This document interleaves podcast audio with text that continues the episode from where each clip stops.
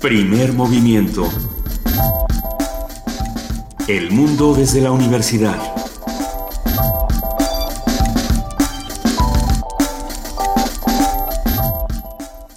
Son las 7 de la mañana con 8 minutos. Hoy es lunes 8 de abril. Muy buenos días. ¿Cómo están amigos de Primer Movimiento?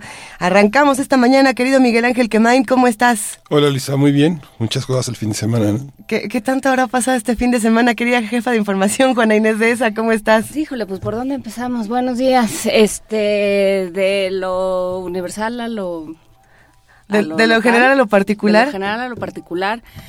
Egipto. Egipto, un atentado contra una iglesia copta dejó muchos muertos y, y sobre todo... Hasta el día de ayer, si no me equivoco, iban 50 muertos. Sí, ¿no? La, la cuenta va moviéndose, pero es alrededor de 50 muertos. Y eh, el tema es que se vuelve a reavivar el asunto ISIS, ¿no? Que no ha muerto, que ahí está y que empieza a generar todo tipo de reacciones por parte de Rusia, por parte de Estados Unidos, por parte, por supuesto, de Egipto, cuyo presidente ya dijo que, eh, que van a recrudecer las acciones en contra del terrorismo. Y bueno, pues por lo pronto, y que están en estado de alerta y que lo estarán unos meses en lo que terminan de organizarse en contra de ISIS, pero bueno, esto está, esto está llamando una vez más a, a conjurar a este enemigo eh, pues tan esquivo, tan inasible y tan sí. complicado. Lo vamos a hablar el día de hoy con el doctor Moisés Garduño, como hablaremos de muchas otras cosas que también sucedieron a nivel local, a nivel de país y de ciudad a ver, en este fin de semana. Por ejemplo, el día de ayer eh, miles y miles de simpatizantes de Morena y de otros partidos políticos, eh, montones de artistas, montones de figuras importantes se reunieron en el Monumento a la Revolución para firmar este acuerdo político de unidad por la prosperidad del pueblo y el renacimiento de México que promueve Andrés Manuel López Obrador. Hay que decirlo, las imágenes son impresionantes. Eh, los que estuvieron ahí y, y, pueden compartir con nosotros cuál es su experiencia, pues lo agradeceremos muchísimo para tener más, más información. Algunos lo vivimos por Periscope, muchos estuvieron ahí, entonces pues a, trataremos de armar una reconstrucción de, de qué fue lo que se vivió, porque por supuesto todos los periódicos lo cuentan de maneras diferentes, ¿no? Eh, la jornada lo cuenta de una manera, el Reforma lo cuenta de otra manera, eh, el Universal lo va a contar de otra, entonces ¿por qué no vamos entre todos reconstruyendo lo que ocurrió el día de ayer en la Ciudad de México, que sin duda pues es impresionante, pero así ha pasado, eh, pues han pasado tantas cosas en todo sí, el país. el Monumento de la Revolución y el Zócalo. ¿No? Que, que algunos están diciendo que no fueron los mismos los mismos integrantes y que no se trataban de los mismos movimientos. Pero vamos a ver de qué se trata, de qué, de qué se trató lo que ocurrió en nuestra ciudad. Tenemos un programa muy nutrido, lleno de cosas, con muchísimas discusiones. Sabemos que ustedes tienen muchos intereses y muchas inquietudes, así que uh -huh. escríbanos arroba P Movimiento, diagonal primer movimiento UNAM, teléfono 55 36 43 39. Y hoy, ¿qué va a pasar, Miguel Ángel? Bueno, vamos a tener, la, vamos a tener, vamos a arrancar con vida extraterrestre una conversación que tenemos con la doctora Antígona Segura Peralta, que es astrobióloga e investigadora del Instituto de Ciencias Nucleares de la UNAM. Como ya lo volvimos eh, costumbre semanal, hoy vamos a hablar sobre problemas matemáticos con Felipe Cerda, físico y divulgador científico, fundador de Ciencia desde Cero, esta organización de divulgación científica, que hoy nos va a hablar de un tema que en lo personal me encanta porque ha dado paso a manifestaciones artísticas de todo tipo, eh, películas impresionantes. Vamos a hablar de la, sobre la banda de Moebius, esta tira que representa el infinito. ¿no? Sí. Bueno, ya, ya lo iremos platicando. Sí, vamos a hablar también sobre esta región en llamas que es Siria, eh, Egipto y bueno, toda la intervención estadounidense en torno a la región con el doctor Moisés Garduño, quien es profesor de la Facultad de Ciencias Políticas y Sociales de la UNAM. ¿A quién le toca poesía necesaria? A mí, ahora sí. ¿Estás listo, Miguel Estoy Ángel? Listo. Naciste listo para sí, la poesía necesaria. Sí, sí, Venga, ¿qué más va a pasar el día de hoy? Bueno, vamos a tener una, una mesa del día dedicada a la medicina aeroespacial, de qué se enferman los astronautas. Vamos a conversar con el doctor Carlos Salicrup Díaz de León, quien es piloto aviador, médico aeroespacial y médico de la misión análoga a Marte. Hay que decir que esta, que, esta conversación salió de un día que estaba yo escuchando una, una entrevista a un oftalmólogo y se estaban preguntando qué les sucede a los, a los astronautas, a las personas que abandonan la atmósfera terrestre, eh, pa, con, en los ojos. Y hay toda una serie de, de, problemas que presentan, porque, de entre otras cosas, la sangre, en lugar de, de estar siempre en los pies, que es lo que nos sucede Ajá. por la ley de la gravedad, cuando quitas la gravedad eso, eso empieza a cambiar. Hay una pérdida de tono muscular que también, por supuesto, afecta a los ojos, la cantidad Ajá. de músculos que existen en el ojo. Y entonces, bueno, pues a raíz de eso yo me empecé a preguntar ¿Y qué le pasará al resto del cuerpo de los astronautas? Así es que lo vamos a platicar. Si, si, usted que nos escucha está de vacaciones, está reposando. Aprovechando el ocio para preguntarse cosas. Para preguntarse todas estas cosas. Bueno, qué bueno que primer movimiento no descansa. Este no es un programa grabado, no nos fuimos de vacaciones, ya nos iremos pronto. Pero hoy no, hoy vamos a estar completamente en vivo con todos estos invitados, así que los invitamos a que se queden con nosotros de 7 a 10 de la mañana y arrancamos con la curaduría musical de Edith Zitlali Morales, que ustedes saben, se la sabe de todas, todas con la UFUNAM. Querida Edith Zitlali Morales, ¿estás ahí? Chicos, buenos días, querida Luisa, Juana Inés, Miguel Ángel, amigos de Primer Movimiento. Buenos días, ¿cómo están? Muy bien, querida Edith Lali Morales, ¿cómo amaneciste? ¿Con qué ánimos musicales estás el día de hoy? Pues yo muy bien, preciosa Luisa, muy contenta. Y bueno, como dices, seguramente mucha gente de la que hace aquí comunidad en Primer Movimiento ya está de vacaciones. Y pues precisamente pensando en esta semana que es tan particular del año, la Semana Santa, pues bien original, Edith Zitlali pensó en realizar la curaduría del día de hoy justamente con fragmentos. Oye, Edith, te vamos a tener que escuchar. Eh, ¿Me escuchas? Sí, yo te escucho perfecto, pero sí escucho como un rever. Te escuchas como, como voz de alguien. tu radio, tu aparato radiodifusor? Este, no. Ah, ¿estás dentro de una cubeta, Edith Zitlali Morales? Eh, no. ¿Estás junto con la doctora Antígona Segura Peralta lista para hablar de vida extraterrestre? No tampoco. Vamos a ver qué hacemos para retomar la conversación. ¿La detenemos un momento? Sí. La detuvimos un momento, nada más que nos detuvimos también nosotros, cosa que en radio es un poco difícil. Porque Nomás estábamos viendo que iba a pasar. de existir. Pero bueno, entonces es ese momento de las vacaciones. Se nota que están de vacaciones porque nadie nos escucha, eh, o por lo menos nadie nos comenta nada en Twitter. Háblenos, hablen con nosotros. Y acuérdense que nos pueden llevar de paseíto. Acuérdense que si entran a Facebook pueden descargar un PDF con una muy bonita imagen que nos hizo Ricardo Peláez, nuestro, nuestro productor y este y dibujante de, cabecera.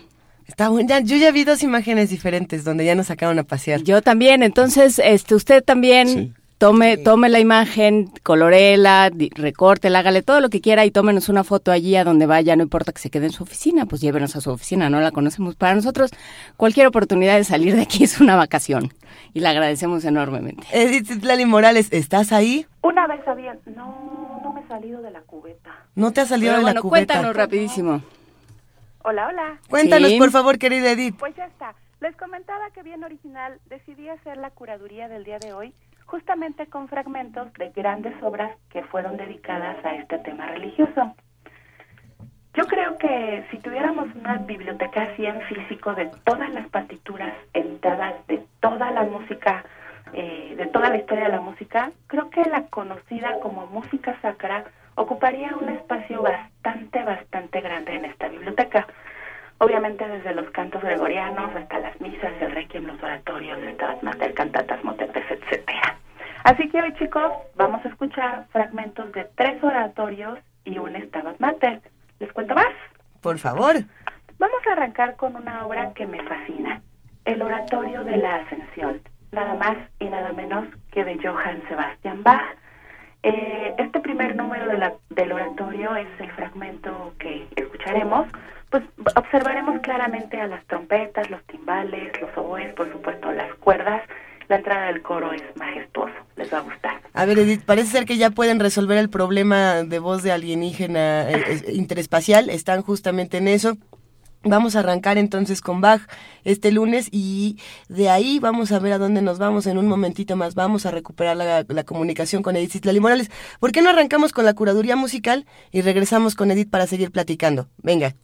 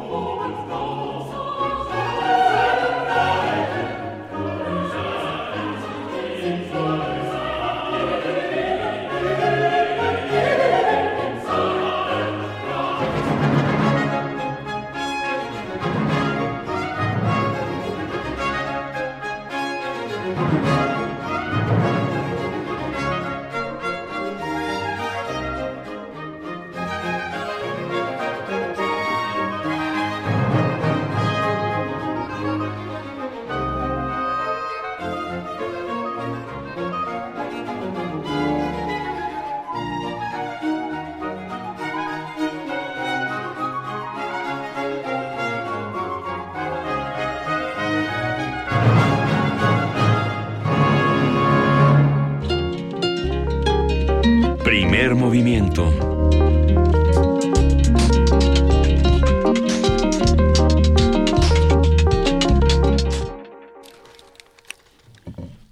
Siete de la mañana con 22 minutos y ahora sí vamos a hablar de vida extraterrestre. De acuerdo con científicos e investigadores de la NASA, la vida extraterrestre en nuestro sistema solar se encuentra en Europa, una luna helada que orbita alrededor de Júpiter, por lo que se ha pensado en enviar dos misiones al satélite en un futuro cercano. La luna Europa, cuyo tamaño no excede en mucho a nuestra propia luna, parece estar cubierta de garabatos hechos por un niño de dos años. ¿Cómo, ¿Cómo, son los garabatos hechos por...? Bueno, bueno, sí, nos los podemos imaginar todos, venga. Además, los científicos indagan la... Ya, ya iba yo a ponerme... Fue, vino, regresó, sí, se contestó. No. Muy bien, tan, tan. buen día. Los científicos indagan la presencia de agua en alguno de los siete exoplanetas que giran alrededor de una pequeña estrella, estrella ultra fría situada aproximadamente a 40 años luz de la Tierra. Sí, para los expertos, su proximidad a nuestro planeta representa una ventaja crucial para analizar su atmósfera y buscar las combinaciones químicas que indiquen una posible actividad biológica. Estos temas a muchos de nosotros nos apasionan, no, nos inquietan de muchas maneras esta búsqueda eh, por el otro, por el otro lejano. Y bueno, vamos a hablar sobre el concepto de vida extraterrestre desde la ciencia, cómo es que se entiende, hacia dónde llevan las investigaciones en esta materia. Todo esto lo discutiremos con la doctora Antígona Segura Peralta. Ella es astrobióloga e investigadora del Instituto de Ciencias Nucleares de la UNAM. Doctora Antígona Segura Peralta, qué gusto, muy buenos días. Hola, buenos días. Eh, es todo un tema eh, sí. que, que, se ha prestado para toda clase de, de manifestaciones, desde artísticas, literarias, eh, bueno, lo, los mitos más excéntricos, pero desde el punto de vista científico, ¿de qué estamos hablando cuando hablamos de vida extraterrestre? Bueno, lo que nosotros estamos haciendo como científicos es, primero que nada, pues entender el fenómeno de la vida y ese, pues realmente el único ejemplo que tenemos hasta ahorita es el de la Tierra. Entonces, nuestra generalización de la vida en la Tierra es lo primero que, usamos para después poder buscar vida fuera de, de, la Tierra.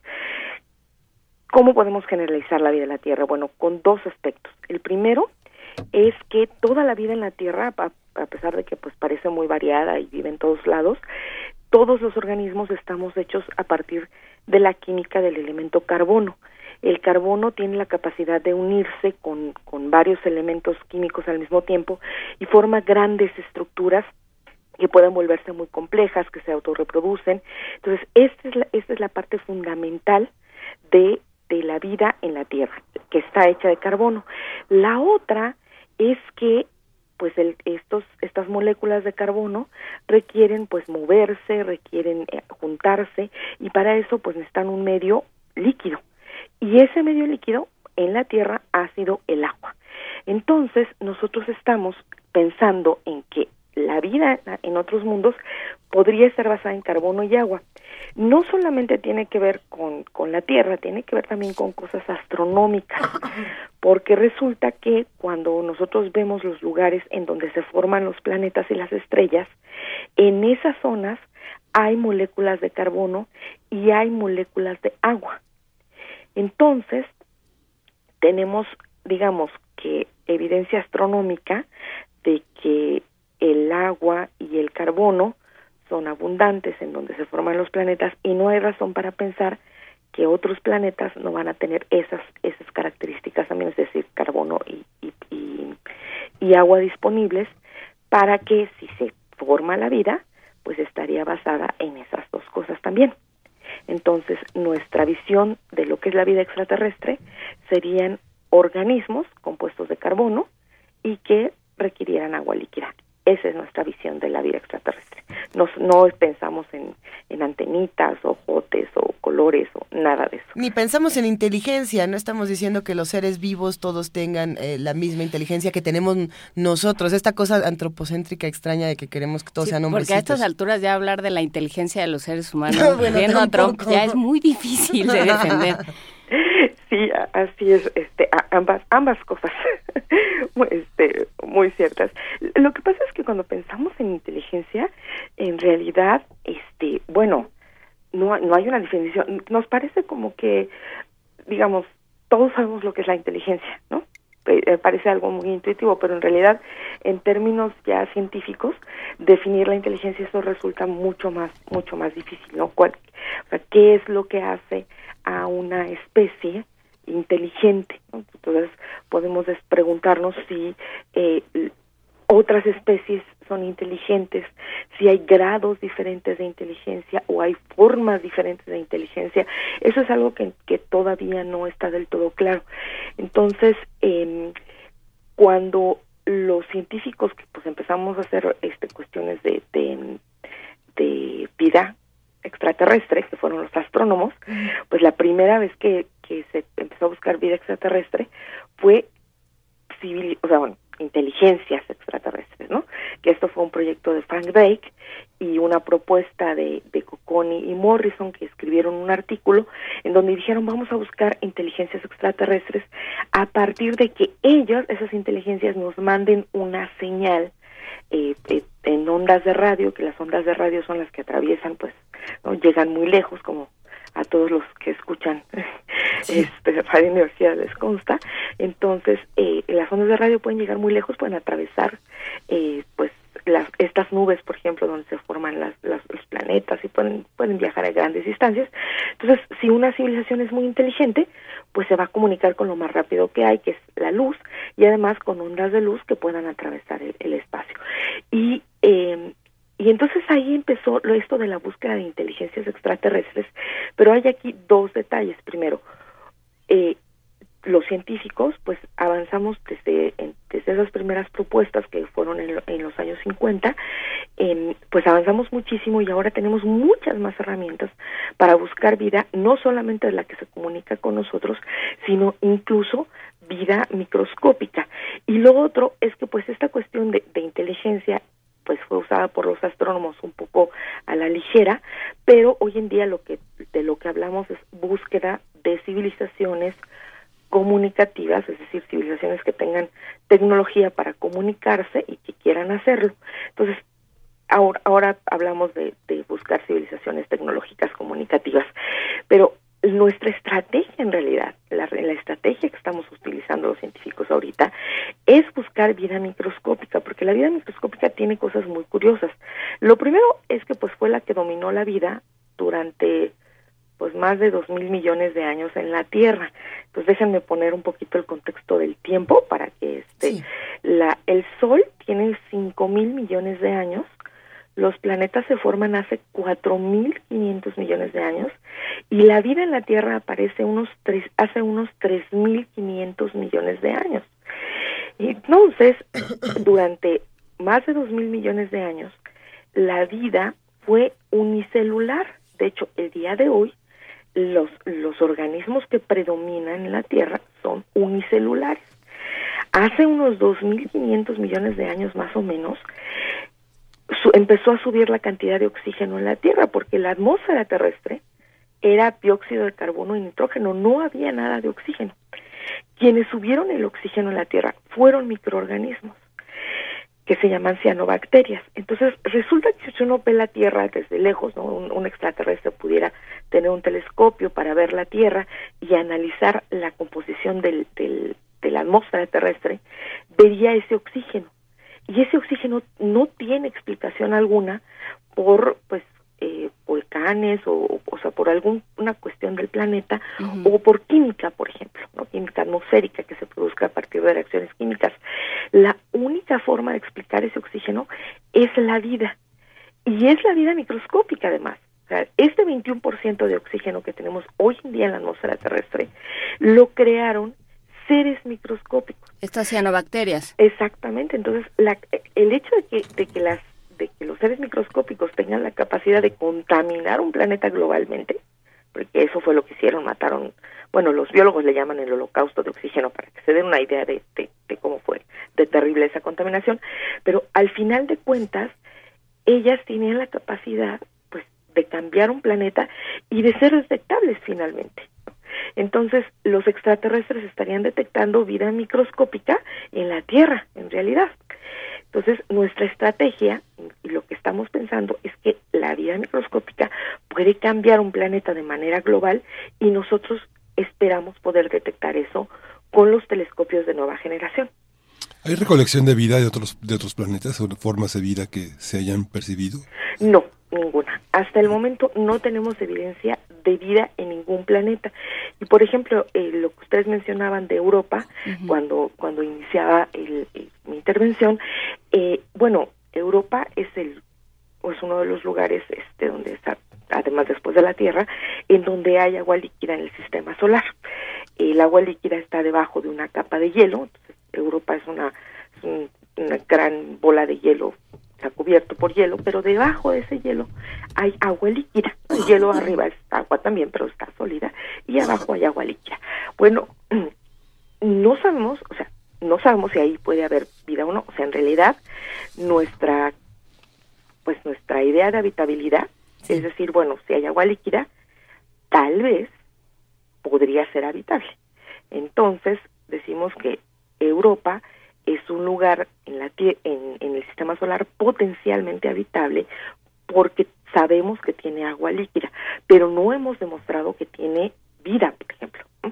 Y en planetas alrededor de otras estrellas, pues estamos pensando en lo mismo. Si pueden mantener agua líquida, eh, de preferencia sobre su superficie, porque pues así los podemos detectar y entonces la NASA y el CONACYT nos va a dar dinero para explorarlos.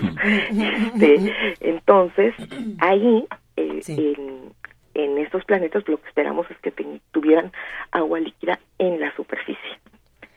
Y pues ese es nuestro criterio de habitabilidad, el, el agua líquida.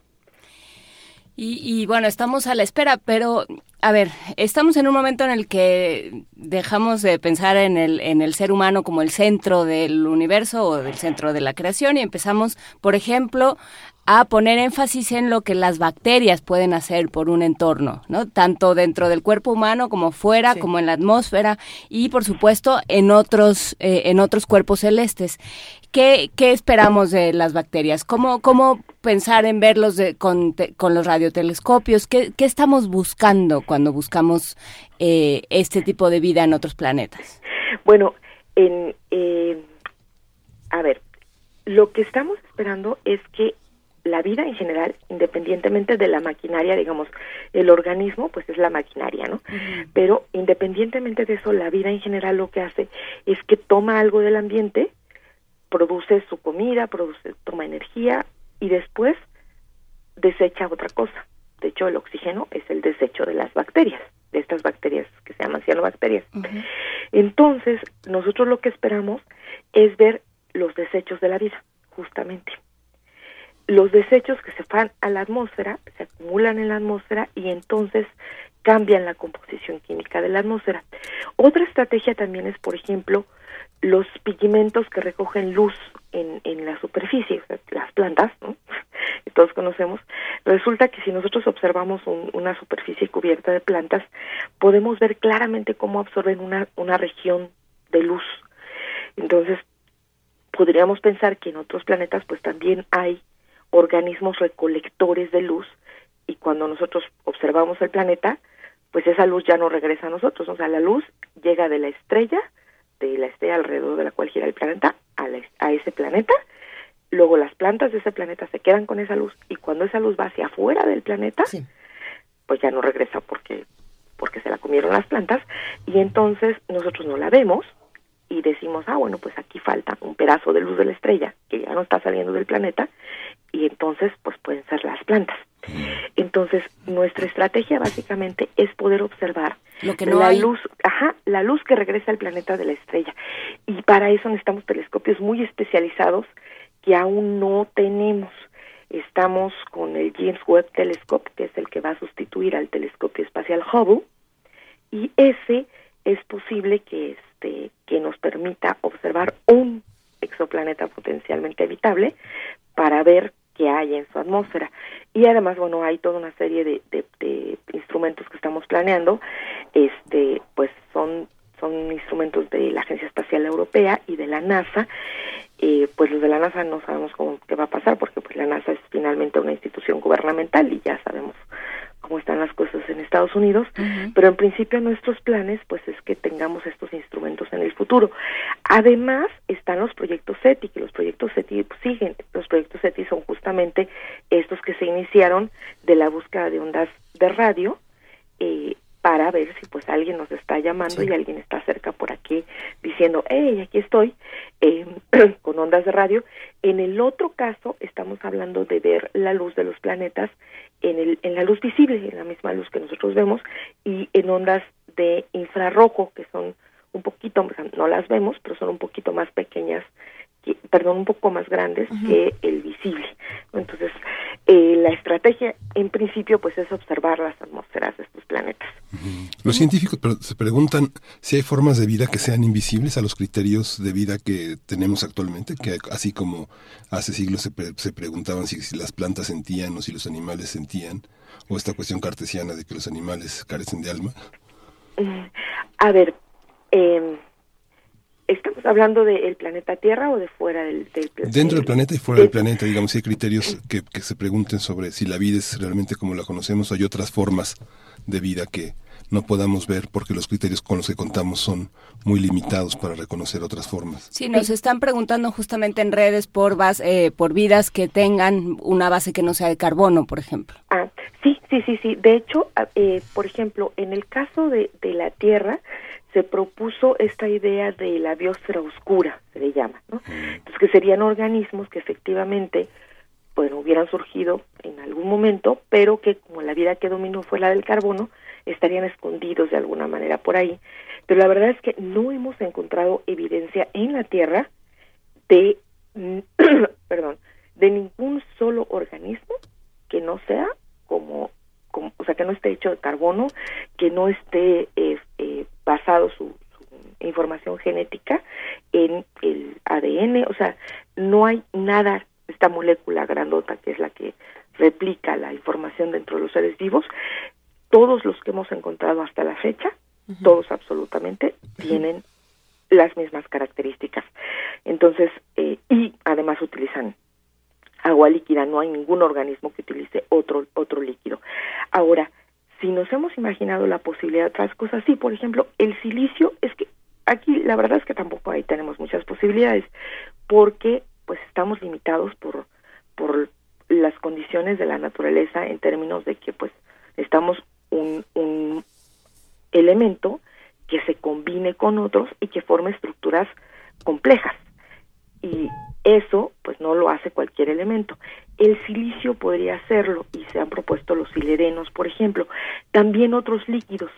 El caso de la luna Titán es un caso muy interesante porque ahí hay un montón de material orgánico, es decir, de compuestos de carbono que fueron formados a partir de reacciones químicas eh, con la radiación ultravioleta y o sea son son no es material orgánico formado por vida sino simplemente se ha formado a partir de, de una serie de reacciones químicas. Pero hay un líquido que es el metano. La temperatura estamos hablando de de 180 grados centígrados bajo cero eh, una presión que es más o menos casi el doble de la, de la presión atmosférica de la Tierra, y ahí hay metano líquido, ese que sale aquí por las estufas, allá es líquido, forma lagos, este, se evapora, forma nubes, llueve, y entonces allí, por ejemplo, podríamos tener vida basada en el carbono, pero con otro líquido, que sería el metano. Entonces, sí lo hemos pensado los científicos.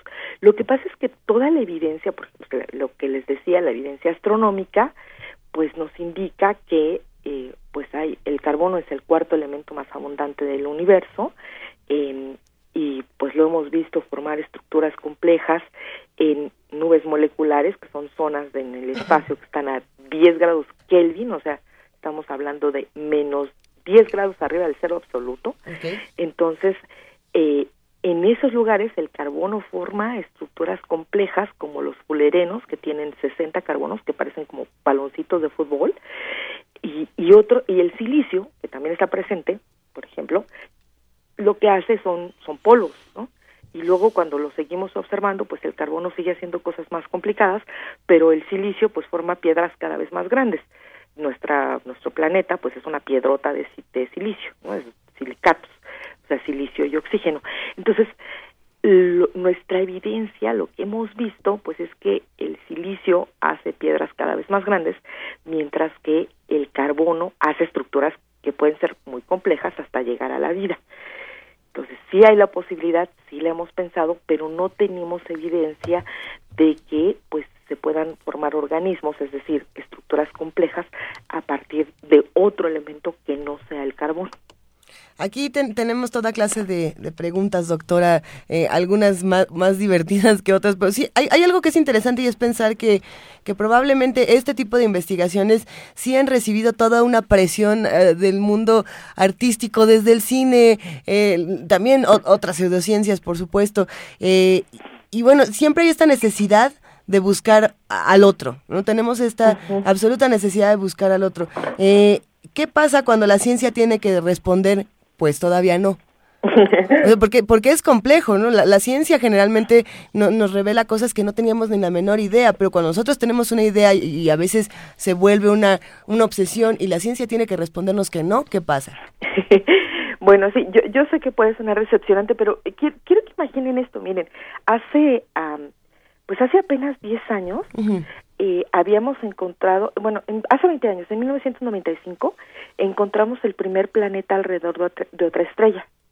Entonces, ahorita tenemos, hemos detectado más de 3.000 planetas alrededor de otra estrella. No todos son, no todos son piedras como la Tierra, algunos son este, eh, pues planetas como Júpiter, gigantes, así, otros son como Neptuno, otros son planetas como ninguno que hayamos visto en el sistema solar, y este, hemos encontrado bichos extrañísimos eh, alrededor, o sea, bichos en términos de planetas, este, alrededor de otras estrellas. Entonces, eh, en realidad, eh, la, la empresa que implica encontrar vida extraterrestre ha involucrado a miles de científicos de todas las áreas necesitamos biólogos, químicos, necesitamos ingenieros, necesitamos astrónomos.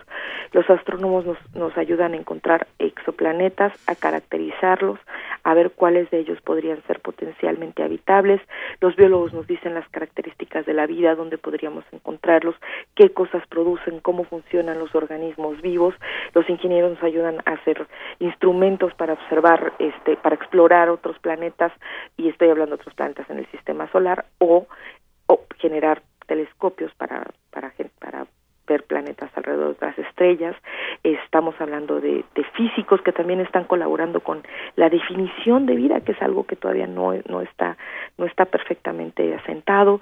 Eh, pues o sea, la física, la química, para entender cómo funcionan atmósferas, la geofísica, para saber cómo funciona un planeta, cómo se relaciona con, con los compuestos de los que generan los organismos vivos, cómo se modifica la evolución de un planeta a partir de que hay vida. Entonces, estamos hablando de que hemos logrado crear una ciencia que se llama la astrobiología, totalmente multidisciplinaria y que por primera vez en la historia de la humanidad podemos hacer el experimento de observar otros mundos y decir qué posibilidad hay de que haya vida en otros planetas. Esa es la primera vez que la humanidad tiene en realidad esa capacidad de hacerlo.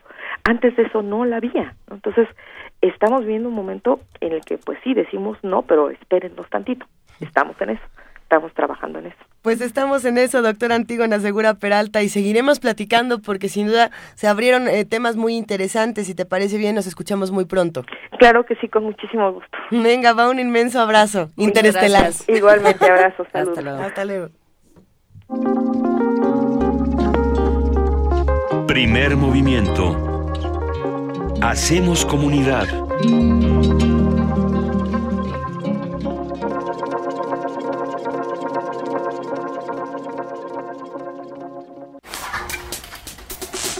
problemas matemáticos.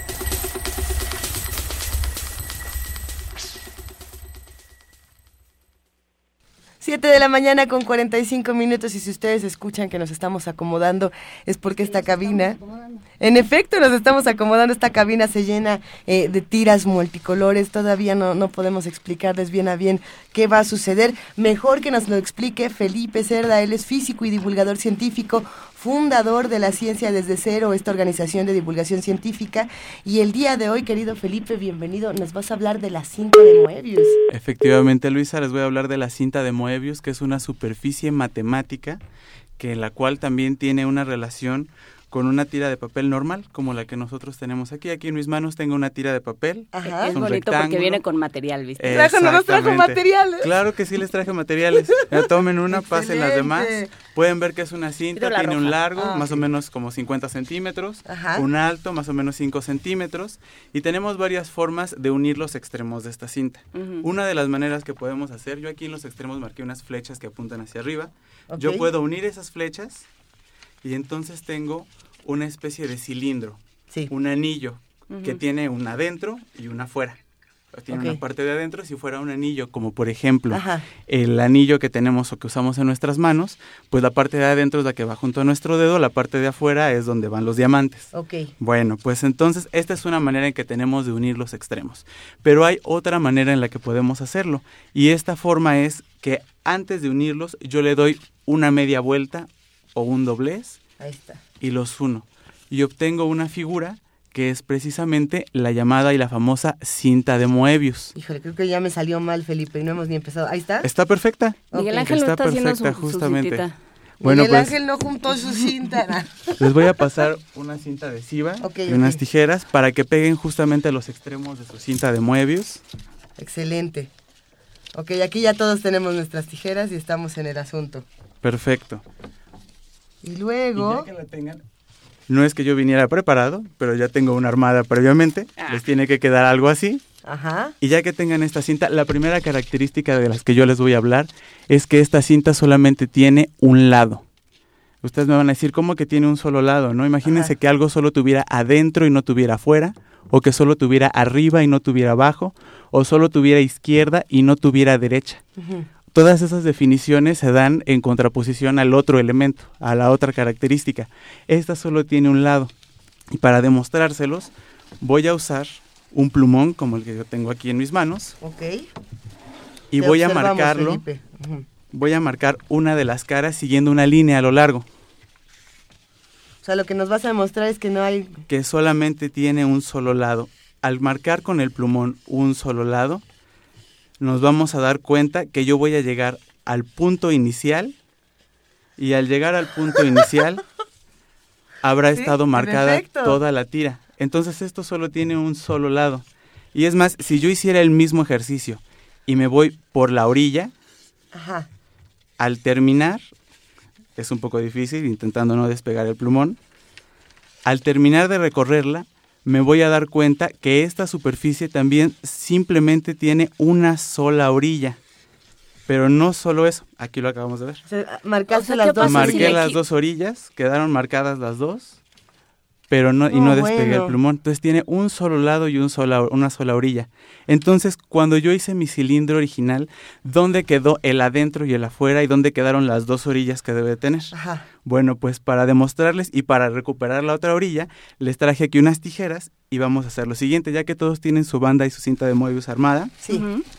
Las con las tijeras vamos a tratar de cortarlo por la mitad. Vamos a hacerle un corte y vamos a seguirlo a lo largo. ¿Cómo? A ver. Así, mira. Ok, si ya, yo ya, la ya tuviera sí, completamente sí, sí. extendida, por la mitad a lo largo. Ajá. Ok, se va escuchando mientras tanto como el papel Exactamente, se va escuchando cortado. cómo empieza a ser cortado. Y aquí nosotros vamos a observar cómo recuperamos la otra orilla, porque esa orilla no está perdida, no está desaparecida, sino esa orilla Híjole. está justamente por la línea o por la mitad de nuestra banda de Moebius. Y esta superficie que nosotros tenemos ahora, que es igual un cilindro, tiene un Ajá. rizo.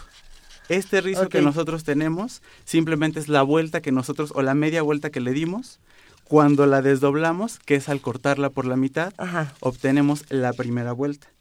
Ok. Entonces esto tiene dos lados, dos orillas, una adentro, una afuera, la otra orilla. O sea, es infinita la banda de Moebius. La banda de Moebius como tal no es infinita, tiene un largo perfectamente establecido. Lo que es infinito, lo es que la podría cantidad de ser veces que lo infinito, puedes dividir. es la cantidad de veces, no que la puedes dividir, sino que la puedes recorrer sin llegar a un lado diferente, sino que todo el tiempo estás sobre la misma cara, sobre la misma superficie. Por eso cuando nosotros hacemos el, el 8, estamos hablando del infinito, estamos haciendo una referencia a la banda de Moebius. Exactamente, de hecho el símbolo del infinito, que es este 8 acostado, es la banda de Moebius en posición horizontal. Y no solo eso, me imagino que alguna vez habrán visto este símbolo del reciclaje.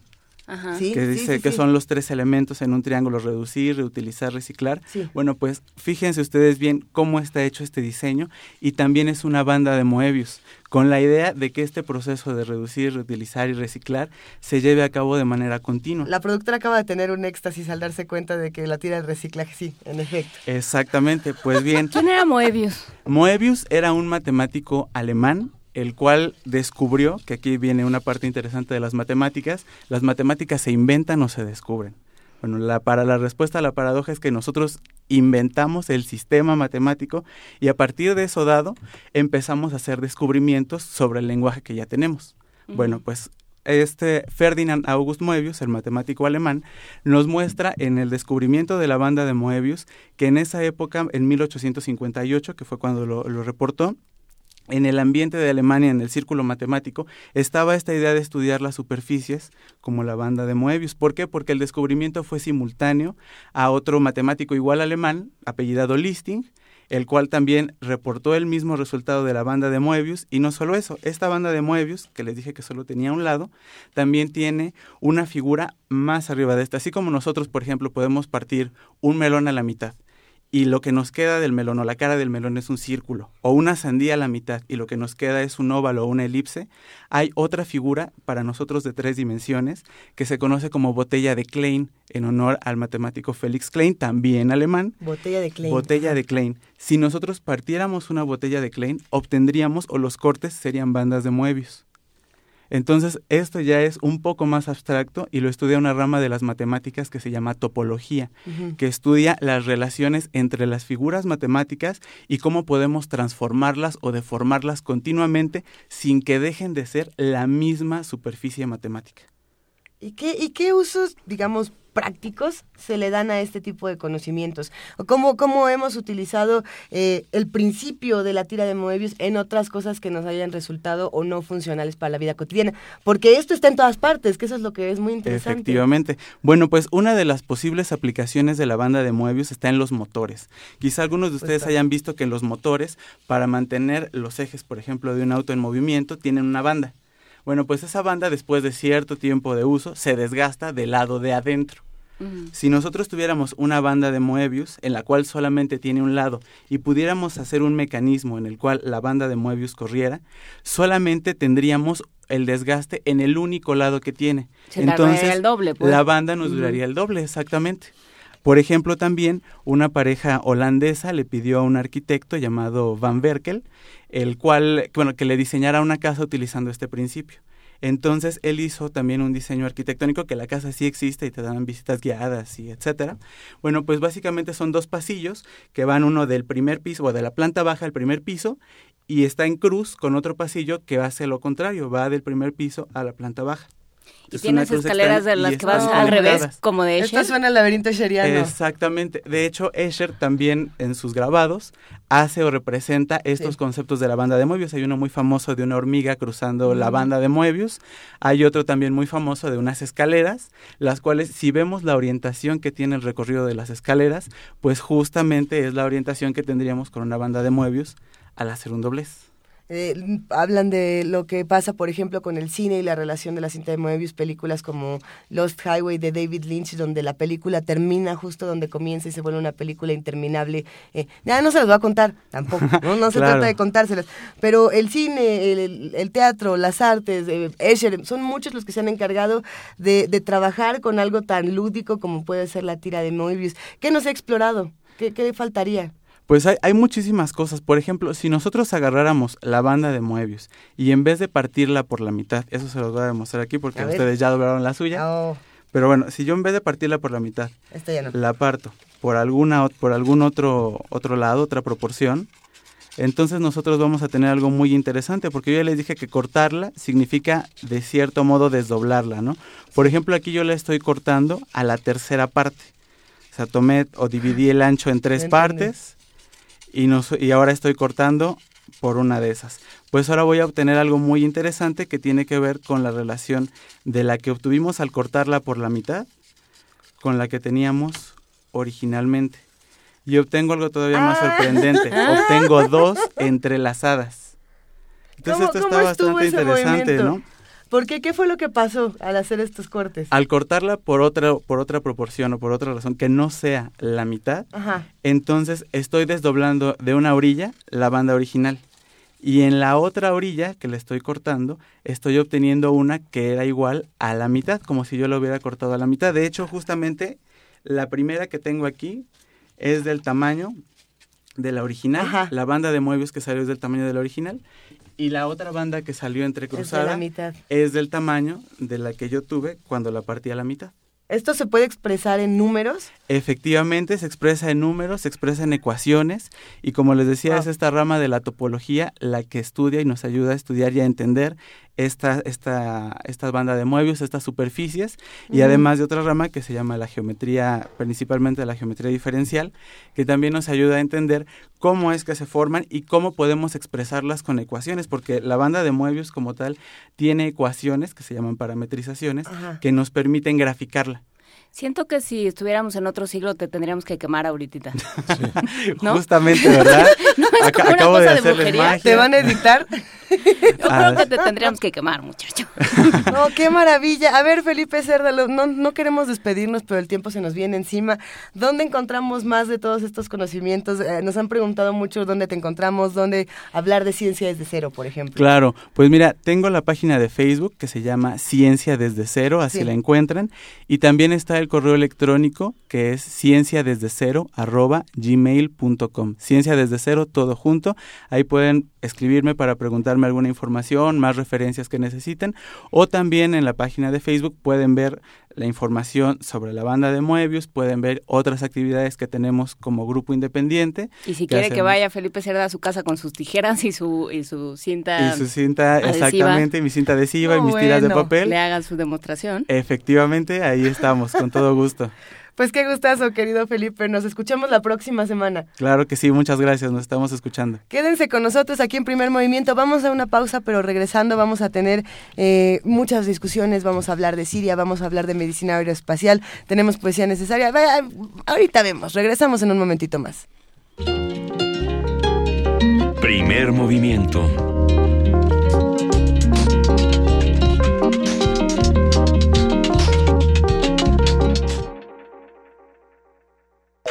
Corte informativo. La UNAM. Las personas cuyos ritmos cardíacos están alterados son más proclives a desarrollar una adicción, ya sea al alcohol, las drogas o los alimentos ricos en carbohidratos. Esto, de acuerdo con estudios efectuados por Carolina Escobar y sus colaboradores del Departamento de Anatomía de la Facultad de Medicina de la UNAM. Las costumbres de vida moderno que estamos adquiriendo, sobre todo los jóvenes y los niños, llevan a alterar este sistema circadiano, porque la gente ya no descansa toda la noche, en vez de comer nada más de día, comen de día y de noche, y todo esto le impacta al sistema circadiano. Ya no todas las funciones se coordinan al día o todas las de descanso a la noche, y entonces estamos viendo que la sociedad moderna se está enfermando por cansancio. Hemos identificado ya que personas nocturnas se han descrito mayor propensión al consumo de drogas y de alcohol. Se ha encontrado que también son más propensos a desarrollar enfermedades metabólicas. Carlos Hershenson, académico del Instituto de Investigaciones en Matemáticas Aplicadas y en Sistemas de la UNAM, ha desarrollado teorías y pruebas basadas en la autoorganización para mejorar la movilidad. Para ilustrar digamos, la, la relevancia de la complejidad o los efectos de la complejidad en, en la movilidad y la relevancia de las interacciones que nos dan resultados que no serían intuitivos y que no podemos estudiar sin estos telescopios computacionales, puede verse con el efecto lento es más rápido. Varios sistemas importa tanto no los componentes, sino las interacciones entre los componentes. Entonces logramos cambiar las interacciones entre los componentes. Entonces creo que lo mismo se puede lograr pues, en sistemas políticos, en otros sistemas sociales, en sistemas económicos, para fomentar la cooperación, para fomentar desarrollo tecnológico. Nacional. Enrique Ochoa y Ricardo Anaya, presidentes del PRI y PAN respectivamente, se acusaron de tener cercanía con el exfiscal de Nayarit, Edgar Beitia. Anaya pidió investigar las campañas de los candidatos del tricolor y los nexos criminales de Beitia. En tanto, Ochoa pidió investigar al candidato panista, Antonio Echeverría, por su apoyo al exfuncionario. El senador Fidel de Médicis anunció su salida del PRD, partido en el que militó desde 1995. Aseguró que su decisión se debe a que el Sol Azteca ya no representa para Morelos los ideales que defendió en sus inicios. La Procuraduría General de la República detuvo a Iván Esquivel García, presunto líder operativo del cártel de Jalisco Nueva Generación, relacionado con el homicidio de un agente de la Procuraduría General de Justicia de Colima. De acuerdo con una encuesta del Universal, Alfredo del Mazo encabeza las preferencias rumbo a la elección del gobernador del Estado de México, con 21%. Le siguen Delfina Gómez con 17.4%, Josefina Vázquez Mota con 14.1% y Juan Cepeda con 12.7%. Economía y finanzas. El Instituto Nacional de Geografía y Estadística informó que en marzo la inflación registró un alza de 5.35%, esto debido a la liberación de los precios de las gasolinas y la depreciación cambiaria. Internacional.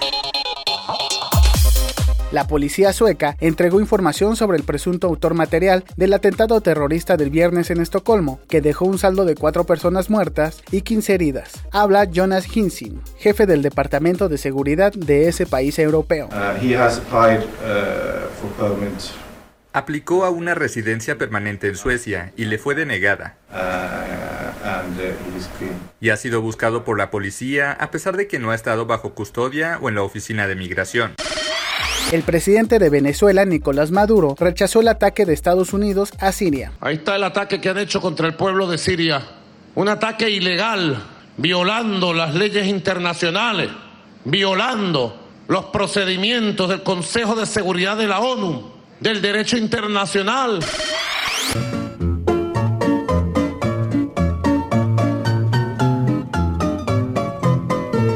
Un día como hoy. Al pie de tu sepulcro, mi general Zapata, en. En 1919 murió Emiliano Zapata, uno de los líderes militares y campesinos más importantes de la Revolución Mexicana. Estuvo al mando del Ejército Libertador del Sur, fue un ideólogo e impulsor de las luchas sociales y las demandas agraristas, así como de justicia social, libertad, igualdad, democracia social, propiedad comunal de las tierras y el respeto a las comunidades indígenas, campesinas y obreras de México. Hasta aquí el corte en una hora más información. Escuchas XEUN Radio UNAM.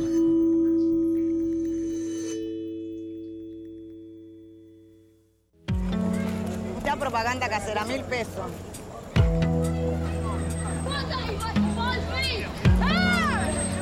of your country. Accordingly, No importa de dónde eres, qué idioma hablas, ni cuál es tu color de piel. Tus derechos humanos son universales y deben ser respetados. Conoce cuáles son y cómo protegerlos en un programa de análisis y reflexión sobre este tema con Diego Guerrero. Derecho a debate. En la cultura de la legalidad participamos todos. Te invitamos a una mesa de discusión con estudiantes universitarios y especialistas todos los lunes a las 10.05 de la mañana. Por el 96.1 FM. Radio UNAM.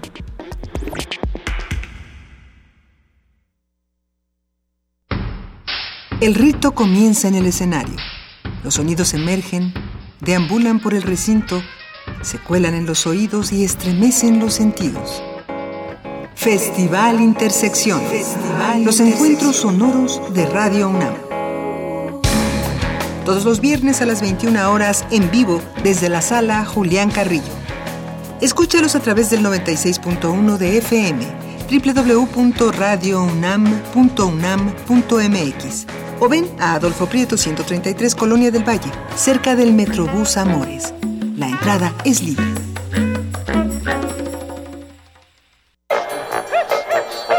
La música es un papalote. Navega en el aire, emprende camino junto a ti, siempre tomado de tu mano. La música es un juego. No dejes de jugarlo. Jazz Jam. Celebrando el Día Internacional del Jazz. Domingo 30 de abril a las 18 horas. Transmisión en vivo por el 96.1 de FM.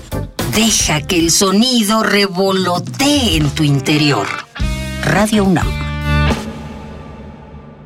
Mamá, ¿hoy tampoco voy a tomar leche? No, hija. Vamos a comprar una, ándale.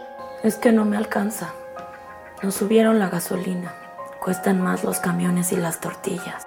Pero yo quiero leche. Ay, mija, si supiera el mal gobierno que tenemos, son unos miserables que no les importamos. Al gobierno, tu bienestar no le importa. Al PT, sí. Por eso, al igual que tú, estamos hasta la madre. Piénsalo bien. Ya no votes por los mismos abusivos. Partido del Trabajo. La primera línea de fuego en el jazz es la más impredecible. Y por motivos de seguridad, lo recomendable es escucharla con la protección de un aparato radiofónico. Los improvisadores. Escucha los conciertos grabados en la sala Julián Carrillo de Radio UNAM. Jueves 20 de abril, 17 horas, Gustavo Nandayapa y... Martes 27 de abril, 17 horas, Federico Sánchez y...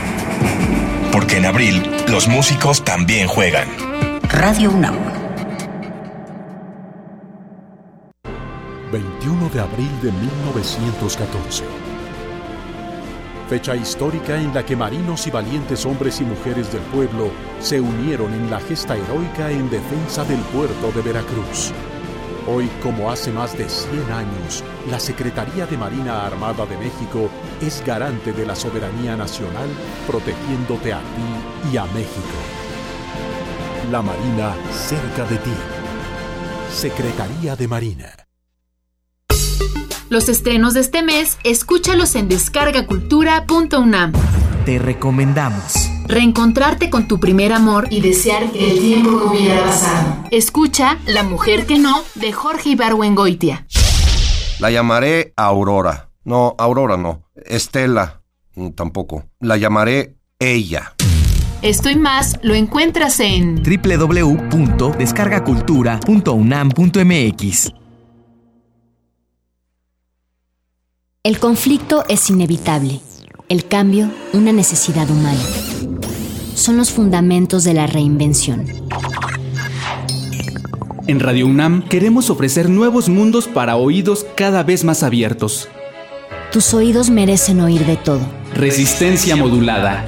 La respuesta a la demanda auditiva de nuestra ciudad. Lunes a viernes, 21 horas. Por el 96.1 de FM. Radio UNAM. Ingredientes para hacer la pócima de la diversión. Ancas de rana intrépida. Ratones de laboratorio. Plumas de pollo creativo. Mm, medio litro de carcajadas. Y listo. Revolvemos todo y decimos. ¡Hocus Pocus! Hocus Pocus, la revista de los peques y no tan peques. Todos los sábados de las 10 a las 11 de la mañana por el 96.1 de FM. Diviértete aquí en Radio UNAM.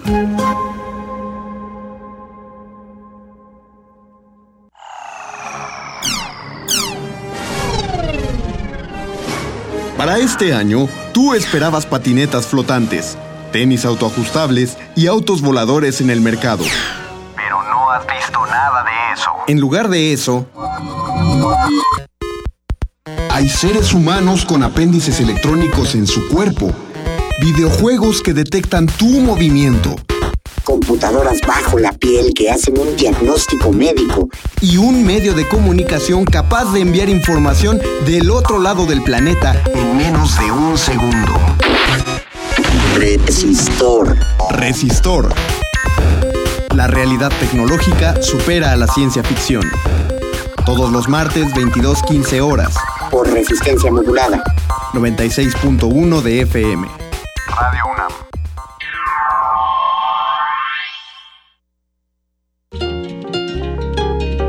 Primer movimiento.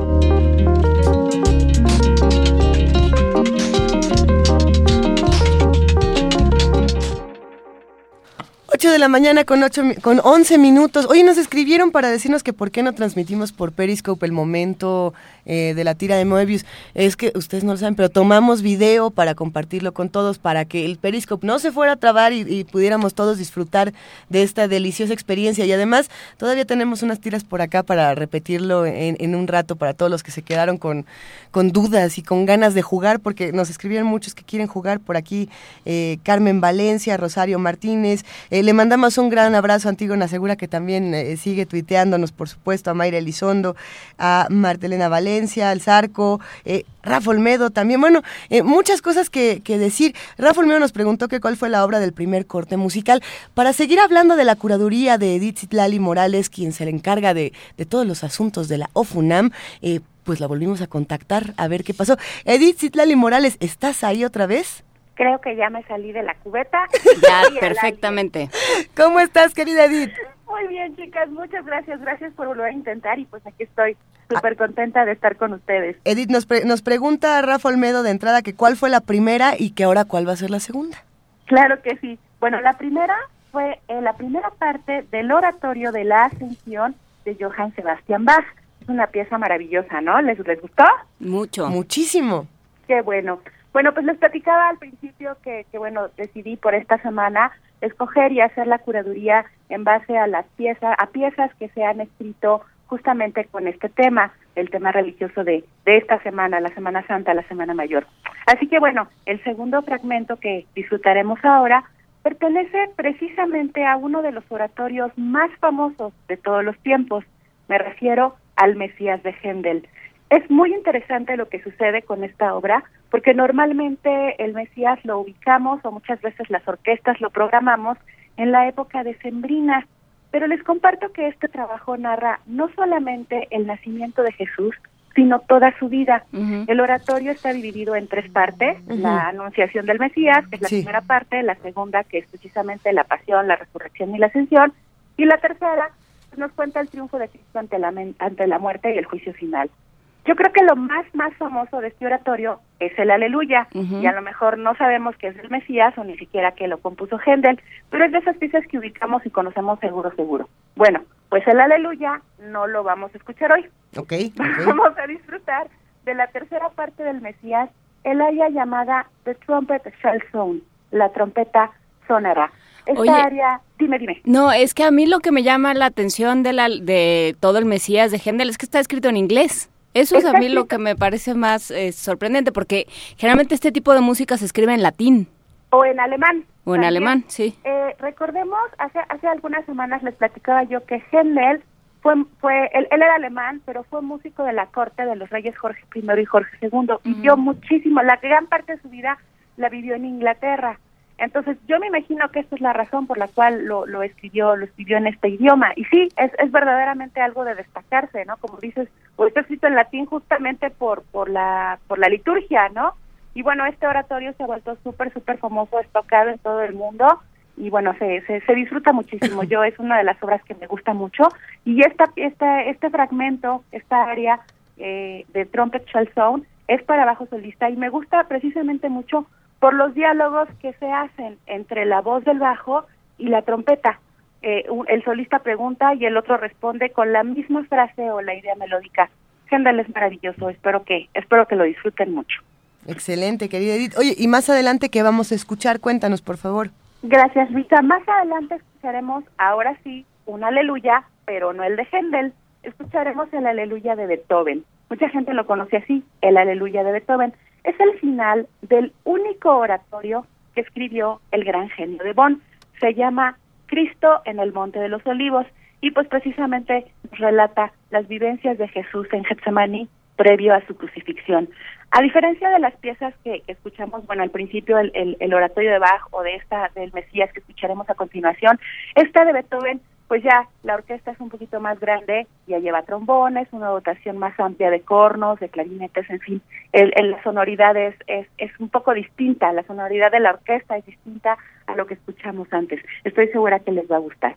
Y bueno, el último fragmento que escucharemos hoy aquí en primer movimiento es el final de una de las obras más célebres de la música sacra, el Stabat Mater de Giovanni Battista Pergolesi. Escucharemos el Amén es una obra maravillosa y como un dato curioso, les platico que Pergolesi tuvo problemas de salud desde muy pequeño. Él murió muy joven a la edad de 26 años. Así que componer una obra dejó un gran legado también y bueno, componer esta obra antes de los 26 años pues es increíble, ¿no? Créanme, es una obra verdaderamente, esta obra es verdaderamente una, una joya musical. ¿Qué les parece, chicos? Nos encanta, querida Nos parece muy bien, te lo agradecemos muchísimo y qué tal que nos vamos a escuchar a Händel. Claro que sí, chicos. Además, rápidamente quiero destacar algo que me parece muy importante. Tal vez muchos de los que escuchamos primer movimiento no seamos creyentes o no pertenezcamos o pertenezcamos a otra religión.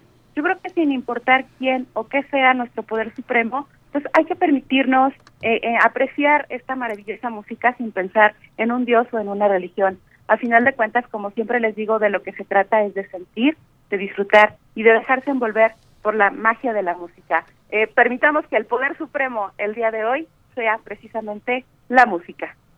Venga, queridísima Edith, te mandamos un inmenso abrazo. Igualmente, chicos. Hasta la próxima. Nos escuchamos pronto. Gracias.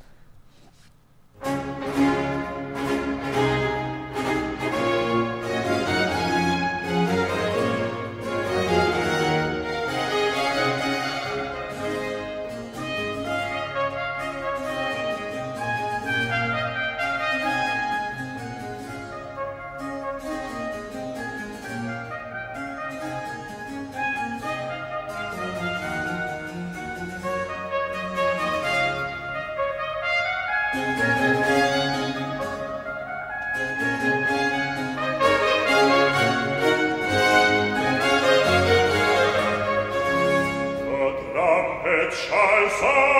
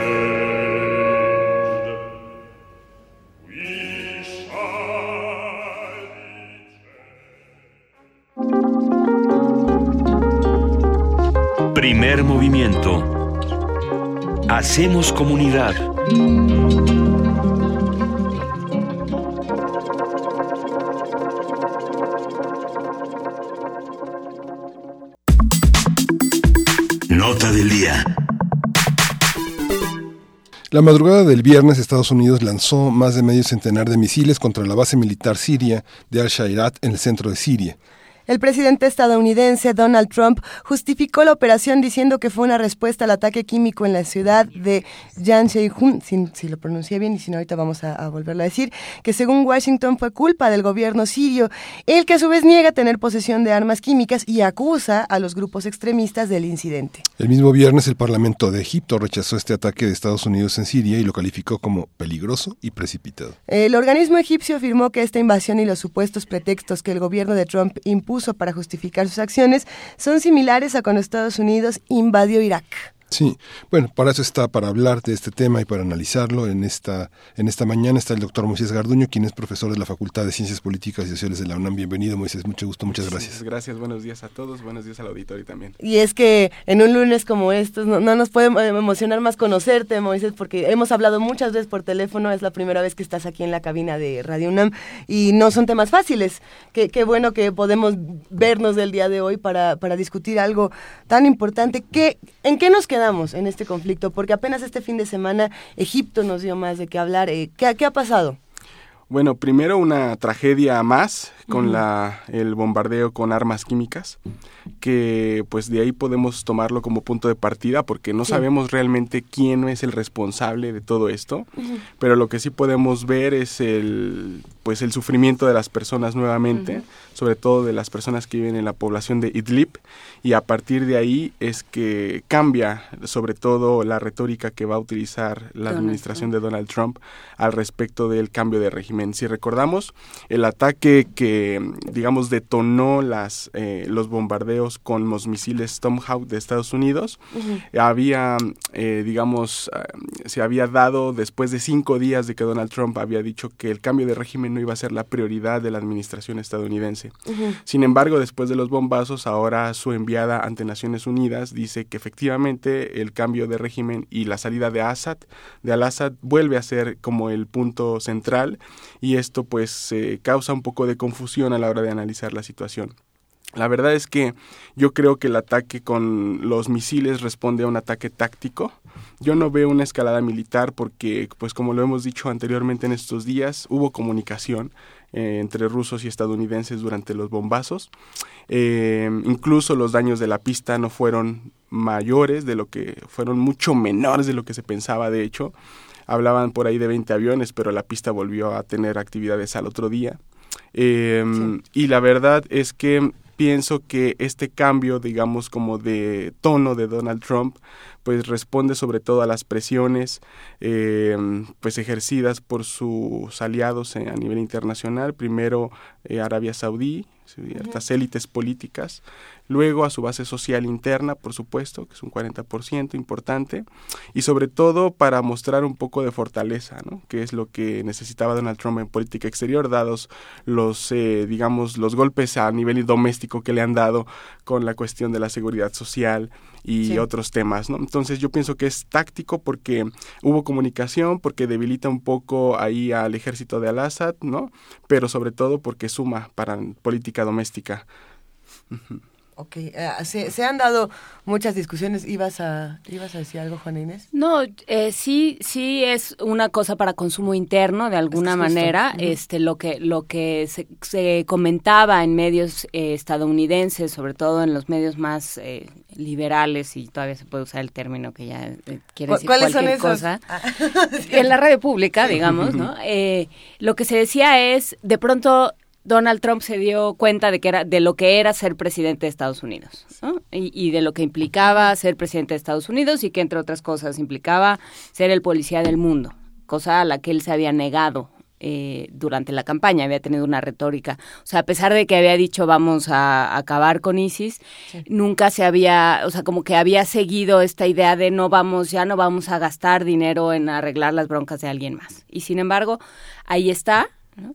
Ahí está eh, enfrentándose ahora, además, no sé cómo interviene Rusia en esto, no sé si también tenga que ver con una con una, em, un discurso para consumo doméstico, de decir, no, no, yo no soy aliado de Rusia, mira nada más, hasta estoy atacando al que se supone que es su, eh, pues, digamos, su presidente que ellos tienen ahí, ¿no? Su régimen que ellos tienen ahí, que es el de Bashar al-Assad. todo esto se empieza a demostrar que Estados Unidos no deja de tener incidencia sobre lo que sucede en el resto del mundo. Sí, una de las sumas para Donald Trump fue la erosión de las acusaciones de la intervención rusa en las elecciones de Estados Unidos, ¿no? Pero eh, una también muy importante es eh, la de mantener el balance de poder en Medio Oriente junto con los rusos, pero sobre todo ayudando a dos grupos particulares, dos grupos particulares. O sea, esta suma de legitimidad a nivel interno le ayuda a Donald Trump a tener la fortaleza de seguir apoyando a dos grupos fundamentales. Uno es Fatah Shams, que antes era el Frente al-Nusra, y el otro es Ahrar al-Islam, cuyo representante, que se llama Mohamed Alush, es el principal, eh, digamos, líder que encabeza la delegación de la oposición siria en las delegaciones, en las negociaciones diplomáticas en Astana. Y estos dos personajes reciben muchísimo dinero de los saudíes. ¿Qué quiere decir? Que Donald Trump necesitaba cierta legitimidad, cierto protagonismo a nivel internacional para seguir con este balance de poder, porque está generando muchísimo, eh, muy buenos negocios para empresas estadounidenses creadoras de armas. Está recordemos, interviniendo al mismo tiempo en Yemen, está interviniendo ahora nuevamente en Siria. Los misiles, recordemos, no son nada caros, ¿no? Hay por ahí una acusación de que efectivamente lanzamos 59 misiles Tomahawk, pero cuando ya dan en el blanco no recibimos ni un refugiado sirio. Esto también es una crítica moral un poco, pero para la base social suma mucho porque Donald Trump está siendo coherente con atacar al enemigo, al musulmán, al, al, este, al terrorista y por otro lado pues está manteniendo su eh, eh, posición hermética en las fronteras pues para eh, tratar un poco de darle un poco de vida a su base social y eliminar un poquito las críticas a nivel interno. ¿no? Em, los rusos, particularmente yo pienso que los rusos tienen mucha mesura en, en Siria, el ambiente geopolítico, la verdad es que iba muy positivo para este eje Rusia, Hezbollah, Siria, Irán. En las últimas batallas desde 2013, desde la batalla de Qusair hasta la batalla de Alepo, que fue la de diciembre de 2016, todas las batallas, sin excepción, han sido de, con un balance positivo para este eje. De hecho, no había ninguna razón para que, si en el caso de que el régimen hiciera el bombazo con armas químicas, no había ninguna razón estratégica para esto. Las armas químicas solamente se emplean cuando las batallas están en un punto estratégico muy, muy delicado y para realmente ayudar a los que van perdiendo a eh, pues tener nuevamente un balance de poder. En el caso de Bashar al-Assad, yo sé que eh, estoy de acuerdo, es un, es un dictador, es una persona que se debe de ir, ha hecho muchísimas masacres desde que comenzaron las protestas, pero yo dudo mucho que en términos estratégicos él haya sido quien haya eh, echado las bombas. En términos estratégicos no era nada, nada benéfico. Entonces, ¿quién? Sin embargo, ahí radica el dilema.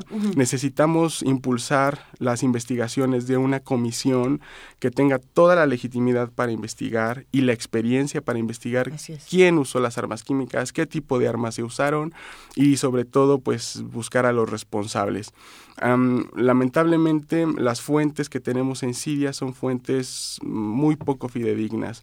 De las pocas fuentes que tenemos en el terreno, que se supone son semi-independientes o hasta cierto punto se manejan con un nivel de legitimidad donde BBC muchas otras cadenas nutren sus, eh, digamos, eh, sus, informaciones, son por ejemplo el eh, Observatorio de Derechos Humanos de Siria, una organización que se llama Hatwa, que significa paso a paso, pero ninguna de ellas, eh, independientemente del dinero de quien reciban, no tienen experiencia en armas químicas. Son periodistas, son personas en el terreno, no tienen experiencia y la verdad es que las informaciones, las fotografías que hemos tenido eh, son de ellos y cuando las nosotros las vemos, pues no tienen protección, no tienen los mínimos requerimientos para hacer frente a ese tipo de ataques y la verdad es que esto no ayuda para encontrar a los responsables, sino más bien hacer como una especie de amarillismo, de, de, sensibilización a las personas para pues, saben ustedes, eh, aceptar cualquier tipo de ataque en represalia a esas víctimas y esto es más o menos lo que estamos viendo. Necesitamos que una organización como la Organización Internacional para la Lucha de, en contra de las Armas Químicas inicie una investigación independiente y esperemos que esto sea el eje de discusión del encuentro entre Tylerson y Putin o los secretarios de Exteriores rusos en esta visita del 11 de abril. ¿Esta agencia de quién depende, esta de investigación para las armas químicas? Es una organización internacional, eh, pertenece al régimen de no proliferación de armas de destrucción masiva. Eh, no es la organización de la cual se ha nutrido Naciones Unidas. Naciones Unidas tiene sus propios investigadores. De ahí, de las, de las eh, de Naciones Unidas, de diferentes unidades de desarme, tienen, por ejemplo, el material para hacer las resoluciones que critican y señalan a, a, Bashar al-Assad y a otros en otros países del Medio Oriente para no utilizar armas químicas. Es una organización independiente, la Organización Internacional en contra de las Armas Químicas, así se llama en español. ¿Y hay peligro de una guerra, de una guerra masiva, de una guerra en la que intervenga eh, otros países que se sumen contra Estados Unidos? Todos los escenarios son posibles todos los escenarios son posibles. Mm, nosotros en la facultad siempre les, decimos a los estudiantes que no hay que descartar ningún escenario. Sin embargo, hay que tratar de no eh, generar amarillismo y tratar de analizar más que especular. En un escenario, al principio podemos decir que si se trata de un ataque táctico como yo creo que se trata, yo creo que no, eh, no podremos ver una escalada militar, pues porque primero hubo comunicación, la visita de Tillerson no se canceló, va a ir el 11 de abril a hablar directamente con los rusos, los daños no fueron mayores, el balance de poder este, pues se restablece, todos, este bombazo lamentablemente, tanto el químico como el otro, sobre todo el de los misiles, pues eh, es vendible para todos. Miren, Trump ya generó cosechas, Putin sigue generando también cosechas en contra de la conspiración, el ataque estadounidense, la intervención en Medio Oriente. Bashar al-Assad también reafirma la teoría de la conspiración, de que los Estados Unidos son siempre los que nos quieren atacar. Es vendible a todos. A ver, ahí tenemos a tres, a Putin. A Putin, a, Bashar al-Assad y a Donald, Trump. y hay otros. Por ahí también nos estaban preguntando que qué onda con Erdogan. Por supuesto, también Erdogan eh, tiene un, los turcos son principalmente importantes. Ahorita lo voy a mencionar por qué, porque la única ciudad que digamos es muy poderosa en términos de oposición en contra de Bashar al-Assad es Idlib y es el bastión que se está justamente ahorita disputando antes de ir a Raqqa en contra del Estado Islámico. Primero se van a tener que disputar Idlib, al menos quien salga vencedor de esa de esa batalla de Idlib yo creo que podríamos ver eh, qué rumbo tendrá la transición, si es que va a haber una transición o cómo se va a mantener Bashar al-Assad, dependiendo de la batalla, del resultado de esa batalla. El segundo escenario al que me refería con respecto a esta pregunta de la guerra es justamente la falta de comunicación que vaya a haber después de este bombazo, ¿no? Si no hay, eh, la respuesta rusa puede ser muy pragmática, como yo espero que sea, porque pues nadie quiere una escalada militar, pero también puede haber malos entendidos, puede haber gente que no siga órdenes e incluso puede también tomarse en cuenta el elemento de la estupidez de los líderes que muchas veces no escuchan a sus asesores y esto genera crisis que no se pueden manejar tan rápidamente como los expertos quisieran. Por eso digo que todos los escenarios son posibles. Lo que a mí me, me, preocupa muchísimo es que eh, si este ataque fue táctico, como yo digo, puede haber otros de la misma manera y que los analistas empiecen a confundirse esta serie de ataques tácticos con una escalada militar.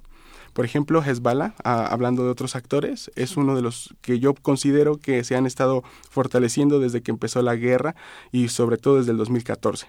Entonces yo considero que hay un peligro latente de ver un ataque táctico de Israel en contra de Hezbollah al estilo de lo que hizo Estados Unidos hace unos días en, estos bombazos. ¿Sería apoyado por Estados Unidos? Sería respaldado, tal vez no apoyado directamente en términos militares para evitar justamente la escalada, pero sí retóricamente, como ahorita lo hizo Israel, como lo hizo Jordania, como lo hizo Turquía, justamente si atacan, no nos metemos, pero decimos estuvo bien. Es más o menos como la dinámica que han estado siguiendo a lo largo de, este, de estos periodos y es entendible que haya habido este tipo de ataques porque desde 2013 todos los han perdido.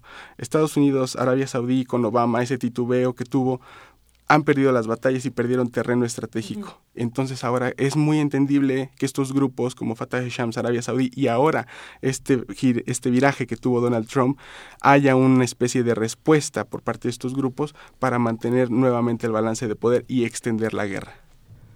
Todo un tema. Sí. Todo un tema. Y, y en este en este bonito tiradero, cómo, cómo entender o cómo colocar o colocarlo completamente aparte el, eh, el ataque a la iglesia copta en Egipto el fin de semana. Excelente apreciación porque mucha gente piensa que hay una vinculación entre San Petersburgo, Estocolmo y Egipto y lo que está ocurriendo en Siria. Y la verdad es que, de acuerdo con las propias, digamos, em, adjudicaciones del Estado Islámico, pues son no podemos probar todavía que se trate de una serie de ataques. Pero es que el Estado Islámico se adjudica hasta la batalla de Puebla. Por eso no, podemos, exactamente, no podemos decir que sea una serie de ataques, porque es muy ambiguo todo esto.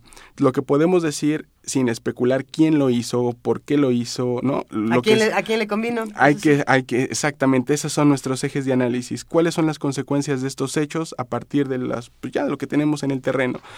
Y a quién le conviene realmente Abdel Fattah al-Sisi, el presidente de Egipto, quien está sumando, como todos los actores en los otros terrenos, eh, política a favor de su política doméstica.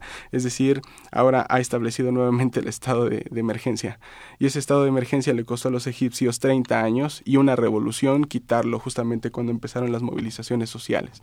Eh, ahora eh, Abdel Fattah al-Sisi con este bombazo sabe que con los coptos la prensa global luego luego y digamos capta la noticia. ¿Quiénes son los coptos? Los coptos son una minoría religiosa que vive en Egipto desde hace muchísimos años que digamos tiene sus propias jerarquías, su propio papa, son, cristianos, sus propias iglesias, sus propias eh, autoridades y han a lo largo del tiempo establecido muy buenas relaciones con el régimen de egipcio. Primero con, eh, bueno, con todos los presidentes, con Nasser, con Sadat, con Mubarak y ahora con Abdel Fattah al-Sisi. Sin embargo, Abdel Fattah al-Sisi está utilizando esto para imponer nuevamente el estado de emergencia que le permita controlar reales amenazas a su política interna, particularmente provenientes de la hermandad musulmana. Y una vez más viene esta discusión que creo que se ha dado desde las últimas semanas, bueno, eh, ya tiene muchísimo tiempo, pero en las últimas semanas pudimos ver las imágenes de lo que ocurrió con los ataques químicos, de lo que ocurrió en la iglesia en Egipto,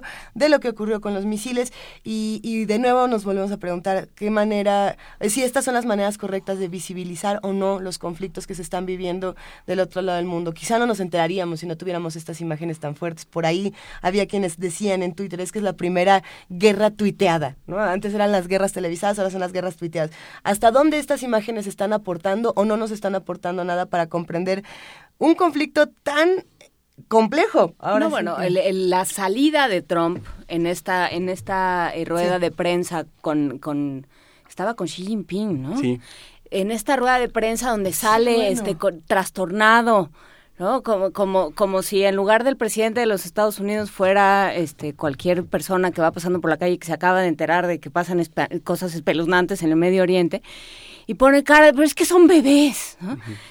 Señor, acaba usted de verla. ¿Dónde estaba? Sí. ¿Dónde estuvo los últimos, 20 años? a propósito. 60. Hay Twitter en Siria, en Yemen, en Libia, pero no todos se visibilizan. Por ejemplo, esa para vincular las dos intervenciones suyas, los tweets, por ejemplo, que salieron durante la intervención en Mosul, que fue hace 15 días en esta, por parte de Estados Unidos, donde asesinó a 200 civiles ahí en esa ciudad, no tuvo la cobertura global que tuvo el ataque con armas químicas en Idlib, ¿no?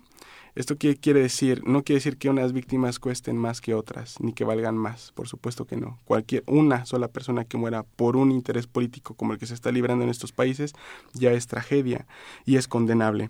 Sin embargo, yo pienso que hay una hipocresía muy grande por parte de Donald Trump y de todos los actores implicados en el sentido de qué tweets y qué fotografías vamos a explotar, vamos a visibilizar y vamos a victimizar ¿Qué otras fotografías vamos a satanizar? Porque los refugiados se satanizan y las víctimas que están en Siria se victimizan. ¿no? O sea, los sirios fuera se satanizan y los sirios dentro se victimizan. Eso Pero hasta ellos mismos. Sí, sí, hay como una especie de, de, polarización de la representación de la imagen muy, muy cruel, eh, muy interesante, pero muy cruel, entre la satanización y la victimización. Y todo esto se utiliza para fines de campaña política, de, de prestigio, de, poder y ahí es donde entra la hipocresía, porque lo de Mosul no se supo, no se visibilizó, no se investigó los responsables y la verdad es que fueron 200 personas que también valían igual que los sirios. Entonces eh, se, se, desconecta y aquí se pierde mucha, pues, mucha objetividad, mucho análisis porque pues se quiere que las personas piensen con memoria corta de manera inmediatista, que solamente se dejen impactar por lo que sale en las cadenas de televisión y lo que no se ve, que también es muy importante, justamente ni siquiera eh, se tome en cuenta para el análisis y si se llega a saber que se olvide muy pronto. Entonces, de aquí partimos. La vida en, en Siria se ha depreciado muchísimo, muchísimo. La gente va, la gente que está en Siria, si no va de un lugar a otro, eh, saliendo de su casa y, saliendo de las balas, huyendo de las bombas, se recluta por cualquier cantidad de dinero en los grupos. Hay 700 grupos hasta el día de la semana pasada, 700 grupos operando en Siria, de sur a norte. Y la gente que no tiene dinero, que no tiene para comer y que sigue ahí porque como no tiene dinero para salir como otras personas, como casi la mitad de la población, lo que hace es reclutarse en uno de estos movimientos por cualquier cantidad de dinero a perder la vida. Entonces, cuando hablamos de paz, ¿qué tipo de paz? O sea, la gente ya no le importa, ya eh, por cualquier cantidad de dinero, comida, se recluta en estos movimientos y pierde su vida al otro día. Si el día de mañana se llegara a firmar un acuerdo político entre Putin, Erdogan, todos los actores implicados y hablaran de un proceso de paz, de transición, lo que ustedes quieran, la paz verdadera en el terreno sirio sería muy difícil de palpar en el corto y mediano plazo. Sí, porque tendrías que empezar por, por un trabajo de, darle de comer a la gente. Por supuesto, de, de, digamos, de restablecer el tejido social que se ha perdido en estos seis años. A ver, y ni siquiera hemos llegado ahí. O sea, ni siquiera se ve como para cuándo se firme un, un, pacto como este. Entonces, ¿qué es lo que sí podríamos esperar que pase en los próximos tres meses? Lamentablemente, yo pienso que el conflicto se va a alargar más Siento que todavía hay ciudades que se quieren tomar por parte de los actores, Idlib, Raqqa, Deir Zur, por ejemplo, son tres ciudades importantes. Alepo ya se, se, tomó supuestamente. Desde el 2016 ya hay un régimen ahí, una reconfiguración demográfica muy peligrosa de la cual ya hemos hablado un poco antes. Y mm, eh, el régimen eh, tiene un balance de poder muy positivo, ¿no? un balance a favor. Es que ese es el ese es el punto, o sea, ¿por qué se va a acabar si todos o sea, si, si nadie está poniendo, nadie de los que se están aprovechando, los que están sacando capital político, están metiendo realmente el cuerpo, digamos, ¿no? O sea, es esta guerra este, por encargo, como, como las llama Gilberto Conde, Es esta guerra que no sucede donde yo no pongo los muertos, donde yo no pongo las ciudades destruidas, donde yo no pongo la, eh, la sociedad absolutamente devastada. Y entonces aprovecho para construir a este enemigo terrible que a ratos es Bashar al Assad, a ratos es Rusia, a ratos es el Estado Islámico, depende de a quién le conviene qué, y aprovecho para beneficiarme a nivel a nivel interno y aprovecho para adquirir saldo político a favor para después hacer los horrores que me dé la gana, ¿no? Entonces esta construcción de enemigos, pues claro que no se va a acabar, pues sí es muy rentable. Pues es que lo que yo lo digo Pero esto está la ONU? todo el tiempo la gente, muchos analistas hablan de un proceso de paz, de que perseguir un proceso de paz, y la verdad es que es muy efímero con las cuestiones que hay en el terreno hablar de un proceso de paz en estos momentos.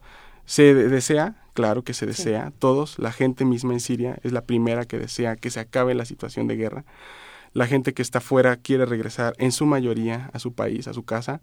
La gente que salió de Alepo también. Sin embargo, en términos del terreno, lo que tenemos los actores, las sumas de dinero que se han invertido, esa paz, aunque es deseable, es muy poco probable en el corto y mediano plazo. Necesitaremos primero sí un plan político, que la gente siga politizada, pendiente de dentro y desde afuera también de Siria. La sociedad civil en una solidarización, digamos, o una internacionalización de la solidaridad con, con lo que pasa en Siria, ¿no? Es muy importante darle seguimiento, como con los palestinos, con los yemeníes, con los iraquíes y con nosotros mismos, ¿no? Que es también por ahí debemos de relacionar todas estas tragedias con lo que nosotros tenemos a nivel interno. Y empezamos desde ahí, entonces preguntémonos qué tipo de paz queremos para Siria, qué tipo de paz tenemos nosotros aquí en México, los iraquíes, ¿no? Todos tenemos nuestros propios problemas, pero aún así tenemos la responsabilidad y sobre todo nosotros de tener una, un seguimiento, una solidaridad y estar al pendientes de todos estos, eh, digamos, elementos de análisis para no caer en el amarillismo, para no pedir cosas, digamos, eh, digamos como utópicas, no utópicas, pero sí muy poco probables y también está reclamando todo el tiempo desde adentro y desde afuera de los sirios y desde México y desde cualquier otro lugar que termine sobre todo la intervención extranjera y que después el pueblo sirio en toda su complejidad que esto implica se haga responsable también de su propio proceso de transición. Si ellos quieren a Bashar lo tendrán y si no, lo tendrán, pero eso solamente le corresponde al gobierno, al, al pueblo sirio. Por lo pronto, Moisés, nos están preguntando en redes sociales qué, qué lecturas podemos hacer, es decir, en dónde podemos encontrar otro tipo de textos que nos hablen sobre estos temas, qué otras fuentes, qué otros periódicos. Sí, eh, uno Para de no los... estar en lo mismo. Por supuesto, mucha gente eh, sí eh, está muy eh, concentrada en lo que pasa con el Centro de Derechos o el Observatorio de Derechos Humanos sirio. Esa fuente es una fuente financiada desde Gran Bretaña y ha pues, perdido un poco de legitimidad debido a que se han destapado muchísimas cosas con respecto a su operatividad. Muy difícil seguir noticias. Yo recomiendo lo siguiente. Si uno quiere hacer una crítica con respecto a lo que hace Estados Unidos, vean la televisión rusa. Si uno quiere crítica de la televisión, de lo que hacen los rusos, vean la televisión estadounidense. Si quieren crítica de lo que hacen los saudíes, vean la televisión iraní y viceversa. Es una forma de triangular la información para no quedarse ni casarse con una, sino también utilizar esas líneas editoriales que tienen los medios de comunicación para que nosotros, con nuestra capacidad de reflexión, de análisis, podamos triangular y entonces ver la crítica que se hace sobre la información que cada quien va sacando en el terreno por cuestiones particulares de manera integral. Es una, una forma porque esa información está ahí y lo que ellos quieren es que tú te cases con los rusos, con la versión estadounidense, con la versión iraní, pero si tú tomas un poquito de distancia utilizando esa información para vincularla y triangularla, tal vez es una pista interesante para eh, no casarse con ninguna. Y la otra, los, periodi lo, la, la, los periodistas sirios fuera de Siria. Eso es muy interesante. Eh, el, poetas, este, por ejemplo, hablamos de un señor, Elías Curi, por ejemplo, para dar nombres, ¿no? Elías Curi ha sido una persona que se ha dedicado a criticar al régimen, pero también a Estados Unidos, a Rusia, y que representa un poco a lo, lo que el pueblo sirio está viviendo eh, un poco en las ciudades ocupadas y que no representa ni al régimen, ¿no? Entonces, esto puede ser por ahí una pista. Elías Curi, por ejemplo, eh, algunos periodistas que se han solidarizado con la causa, como Patrick Cockburn, que ya lo habíamos mencionado en algún momento aquí también, es uno de los pocos periodistas con un poco de legitimidad. Simon Hirsch, por ejemplo, también Sí. es un buen periodista con experiencia en la región. Y bueno, lamentablemente es muy eh, escasa, pero ahí están esos nombres. Ha- Habrá muchas preguntas que se queden sobre la mesa. Eh, muchos estamos mu- muy eh, interesados en el tema de la construcción de los villanos, que es algo que desde hace semanas hemos estado trabajando aquí en Primer Movimiento. Eh, ¿Quiénes son los malos malísimos y quiénes son los buenos buenísimos? En un conflicto como ese no hay tal. Sí, no hay tal, es muy peligroso verlo. Aunque, aunque los estén construyendo los medios, por Exacto. cierto. Sí, pero es muy peligroso verlo en, en blancos y negros porque, mm, pues, yo pienso que es hasta cierto punto un poco tendencioso ver y casarse con uno. Construir los malos es construir los buenos de manera, digamos, paralela. Así es. Entonces podemos nosotros pensar que cualquier tipo de intervención extranjera en, digamos, opresión interna, ahí podemos ver quiénes están en contra de la apertura de expresión, de prensa, de en contra de los derechos humanos, en contra de libertades, eh, incluso en contra de mm, eh, pues eh, prácticas de participación política. Claro. Eso yo creo que puede ser un punto de partida para ver quién está en contra de. Si uno está en contra de políticas de vida, si utiliza políticas de exterminio, de opresión, bombazos, ahí más o menos nos podemos dar cuenta de quién está del lado de la vida y de la muerte. Hasta aquí nos vamos a quedar esta mañana, queridísimo Moisés Garduño. Ha sido un gustazo eh, conocerte así, en persona, en carnita. Eh, pero bueno, te- tendremos que seguir hablando de estos temas tan difíciles próximamente. Con mucho gusto, será un placer y bueno, estamos a las órdenes. Mil gracias. Seguimos acá en Primer Movimiento. Quédense con nosotros. Primer movimiento.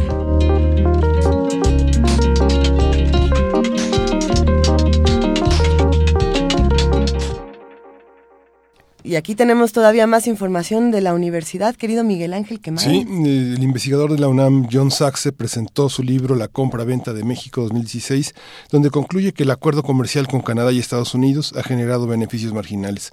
Jorge Díaz tiene la información. Venga. La compraventa de México 2016 es un libro de John Sachs donde se analizan las relaciones comerciales, económicas y políticas de nuestro país con Estados Unidos, tema siempre relevante más ahora cuando el arribo de Donald Trump ha tensado el ambiente de cooperación.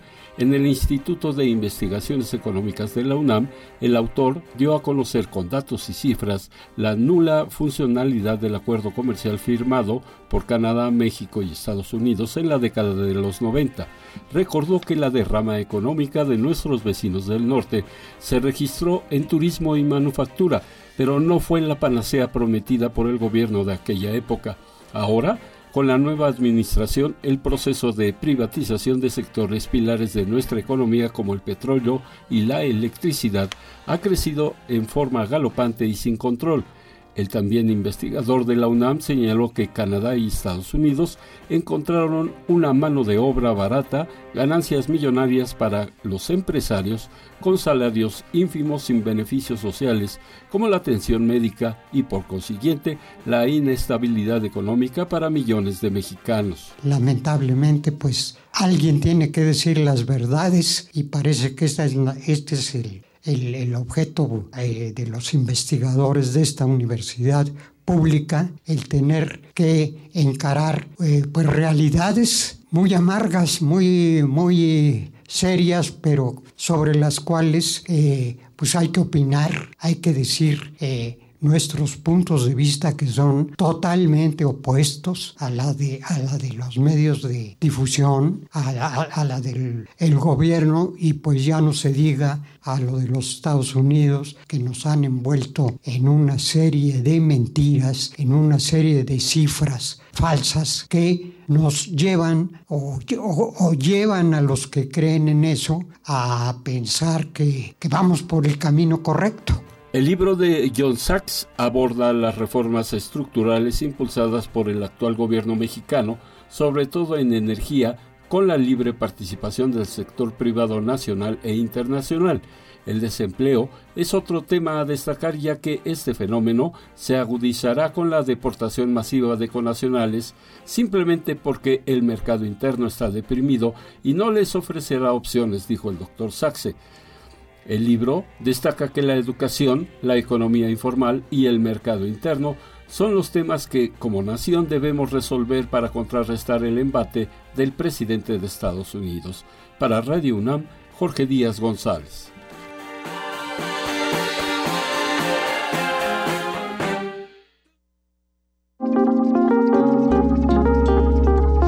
Primer movimiento. Hacemos comunidad.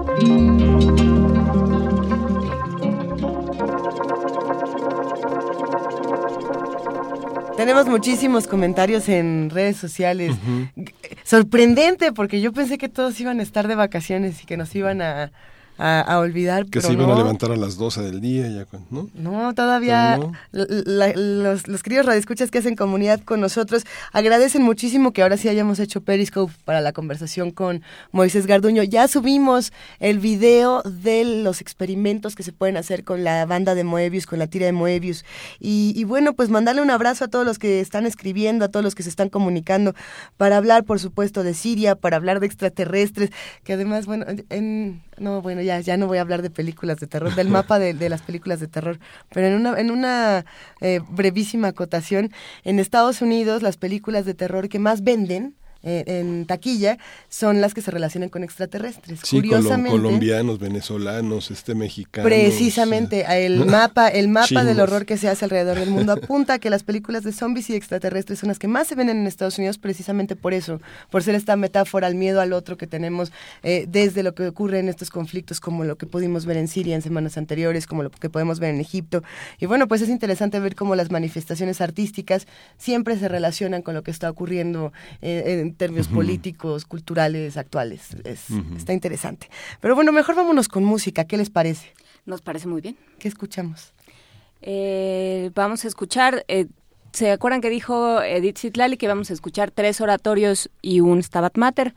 Por lo pronto vamos con el segundo oratorio, es el Aleluya de Beethoven. Vamos a escuchar.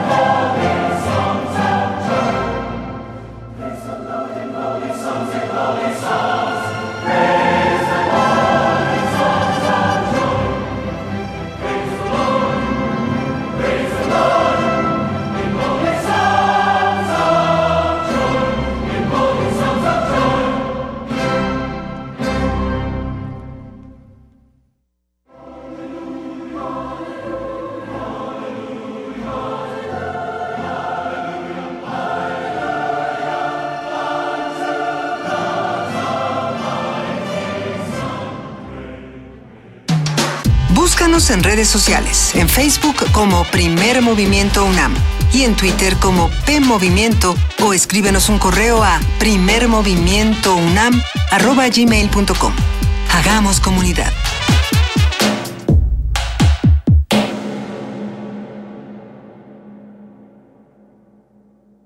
Corte informativo. La UNAM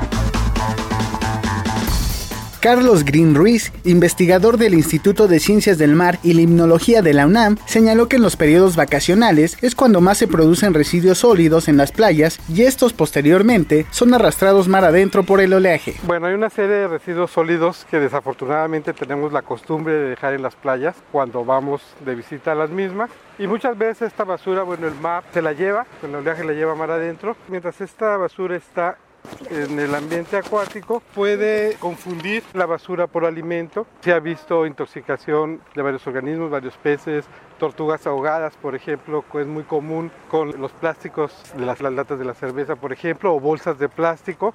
Ellos confunden con medusas, que es parte de su dieta. Nacional. Las cuatro fuerzas políticas más fuertes en el Estado de México realizaron actos de campaña este fin de semana. Delfina Gómez, aspirante de Morena, aseguró que la entidad es campeona nacional en inseguridad, por lo que debe haber una alternancia política. En tanto, el candidato del PRD, Juan Cepeda, afirmó que sus simpatizantes deben ser promotores del cambio social. Por su parte, Alfredo del Mazo, candidato del PRI, ofreció mejorar la infraestructura de salud de la entidad. Josefina Vázquez, abanderada del PAN, dijo que las acusaciones de corrupción en su contra no la van a detener en la búsqueda de la gubernatura. La delegada de Miguel Hidalgo, Xochil Gálvez, fue agredida por el líder de un tianguis de Tlalnepantla mientras realizaba proselitismo en favor de la candidata panista al gobierno del Estado de México, Josefina Vázquez Mota. Gálvez denunció el hecho ante el Ministerio Público. Pues yo estoy denunciando aquí a la policía que estábamos en, la, en el tianguis. Venimos tres horas haciendo campaña de manera pacífica. Estaba yo convenciendo a dos personas y de repente un personaje que se dice el dueño del tianguis me empezó a empujar. Aquí está la grabación en Periscope, eh, cómo me empezó a patear. Pues yo le digo a Erubiel que deje a sus golpeadores, que no se pase de lanza. Jorge Ramírez, vicecoordinador del PRI en la Cámara de Diputados, aseguró que todos los legisladores están obligados a comprobar el destino que dieron al bono navideño de 150 mil pesos. Alejandro Duarte, hermano del exgobernador de Chihuahua, César Duarte, obtuvo un amparo para no ser detenido en caso de girarse una orden de aprehensión en su contra. Con esto, ya suman dos los familiares que recurrieron a la protección. Economía y finanzas. El Instituto Nacional de Estadística y Geografía informó que la venta de cigarros en México creció 29.5% en 2016, al alcanzar las 2.6 millones de cajetillas vendidas, frente a las 2 millones de 2015. Internacional. Más de 30.000 personas se manifestaron en Dallas, Texas, en rechazo a las políticas migratorias del presidente de Estados Unidos, Donald Trump. La canciller venezolana Delcy Rodríguez aseguró que los gobiernos de derecha, entre ellos México, promueven una intervención en su país. Quiero enviar un mensaje a esos gobiernos de la derecha regional que están promoviendo la intervención de nuestro país. Vean a su propia realidad, donde hay violación masiva de los derechos humanos, donde asesinan a líderes sindicales y campesinos. A México le decimos, vean a su propia realidad en lugar de estar de forma inmoral inmiscuyéndose en los asuntos internos de Venezuela. El fin de semana, en Venezuela, hubo protestas antigubernamentales, luego de la decisión de inhabilitar y apartar de la política al dos veces candidato opositor a la presidencia, Enrique Capriles. Venezuela entró en una etapa de resistencia. Entramos en otra etapa. ¿Resistencia a qué? Resistencia a la dictadura. Eligieron el camino a la dictadura. Un día como hoy.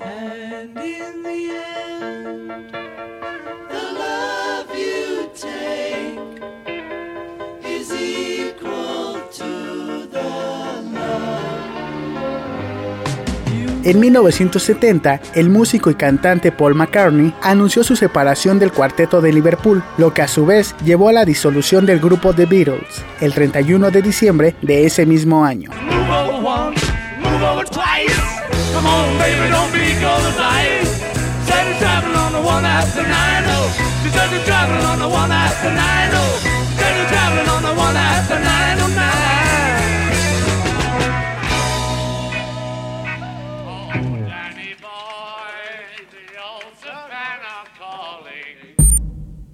Escuchas XEUN. Radio UNAM.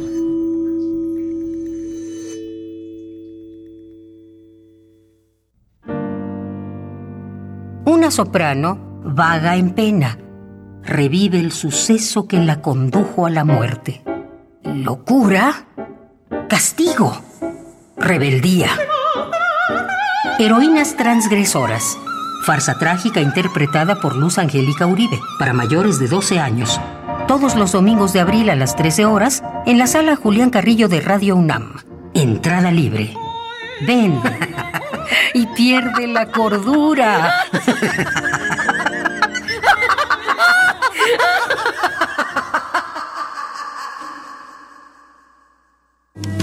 Náhuatl, Mixteco, Maya, Celtal, Tzotzil, Zapoteco, Otomí. Las lenguas originarias de México reunidas en un espacio de interculturalidad. Calme Cali. Calme Cali. Acompáñanos a conocer las diferentes culturas indígenas de nuestro país en voz de sus hablantes. Todos los jueves a las 10 de la mañana. Retransmisión domingo 15.30 horas. Por el 96.1 de FM. Radio UNAM. Siempre hemos tenido que luchar. Dejamos nuestra huella en la historia. Y he aquí todo lo que hemos logrado. Le dimos voto a nuestra voz y eso es nuestro derecho. Rompemos los estereotipos. Conquistamos la cima del mundo. Tenemos las herramientas para alcanzar nuestros sueños. El protocolo para atender la violencia política contra las mujeres defiende nuestros derechos políticos. Nuestro derecho a hacer historia. Instituto Nacional Electoral, INE.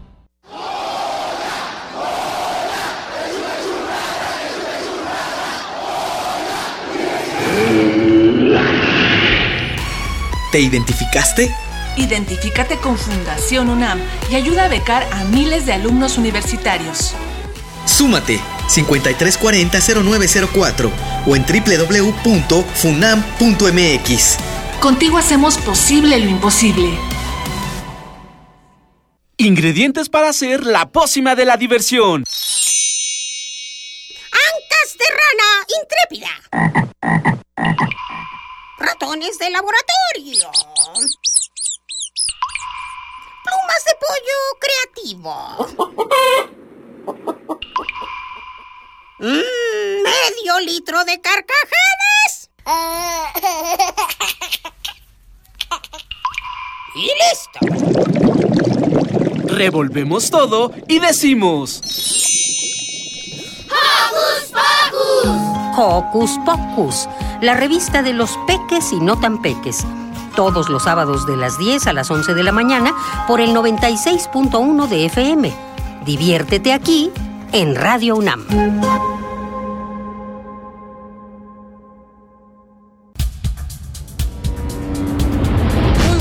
Tardes, bienvenidos sean todos ustedes a Prisma RU por Radio UNAM. Yo soy Deyanira Morán. Esta es la información deportiva. Se homologarán todos los procedimientos. Hasta aquí el reporte. Zarpazo RU.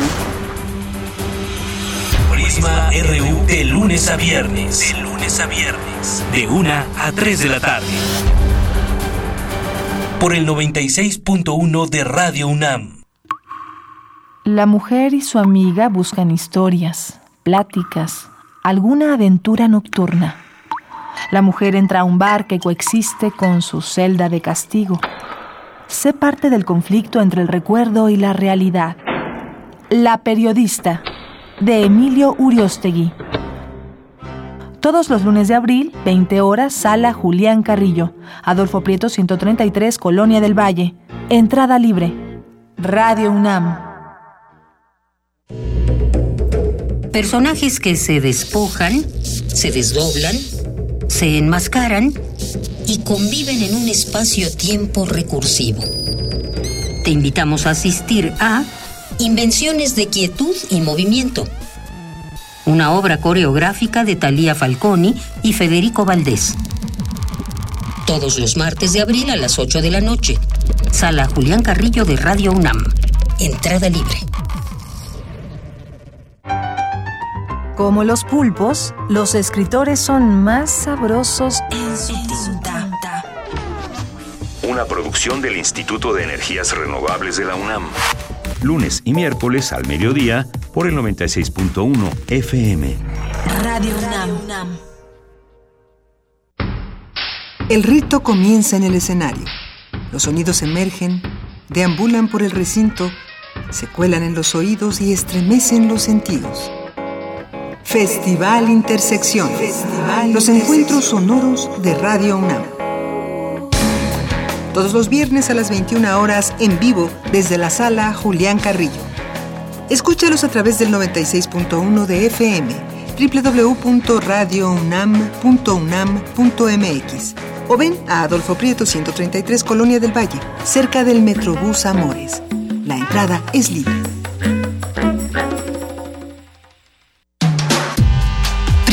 Movimiento. Podcast y transmisión en directo en www.radiounam.unam.mx.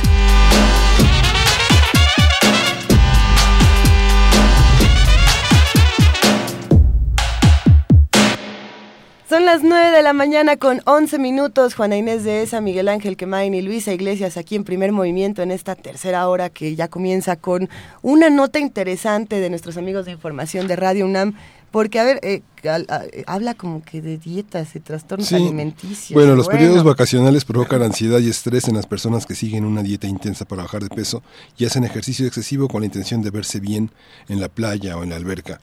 Cindy Pérez tiene la información sobre esta sobre esta ansiedad. Vamos a ver.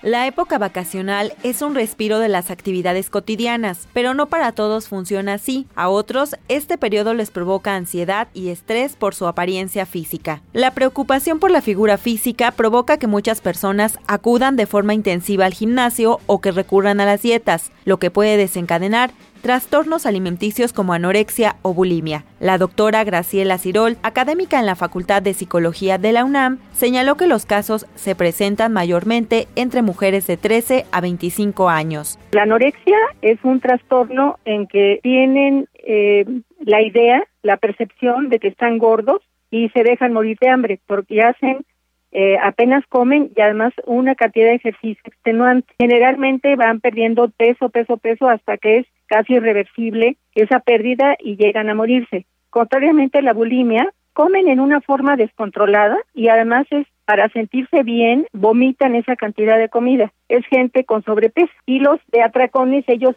se diferencian de la bulimia porque ellos no vomitan. Según cifras del sector salud, en México cada año se registran 20.000 casos de trastornos alimenticios y en los últimos 20 años aumentaron un 300%. Es por ello que la investigadora invitó a tomar en cuenta las señales que nos podrían indicar si una persona sufre alguno de estos padecimientos. Los anoréxicos generalmente quieren comer solos porque obviamente no comen, pero así no van a estar eh, siendo molestados por la por la familia, ¿no? Pues el síntoma de alarma es ver que esas niñas o los niños, aunque en menor cantidad, están bajando de peso. Y en la bulimia se esconden como para vomitar. Un síntoma de alarma para las bulímicas es que inmediatamente después de comer, con cualquier pretexto se van al baño. El Centro de Estudios para el Adelanto de las Mujeres y la Equidad de Género de la Cámara de Diputados indicó que entre el 19 y 30% de las mujeres universitarias presenta algún tipo de trastorno alimenticio y obsesión sobre su imagen corporal. Para Radio UNAM, Cindy Pérez Ramírez.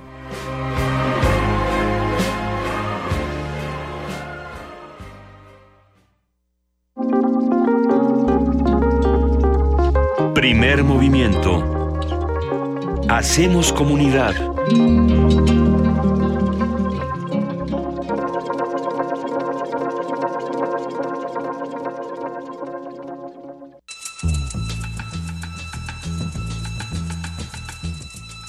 Es hora de poesía necesaria.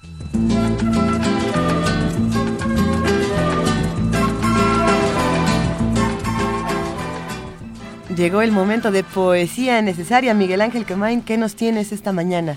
Pues el poema es un poema de José María Espinaza de un libro que se llama Piélago, que publicó en, mil, en, dos, en 2013 y es un poema que aparece en la edición de marzo del el periódico de poesía, en una reseña que hace eh, Pancho Segovia, Francisco Segovia, que es un, es un crítico literario y también es un poeta importante, un ensayista.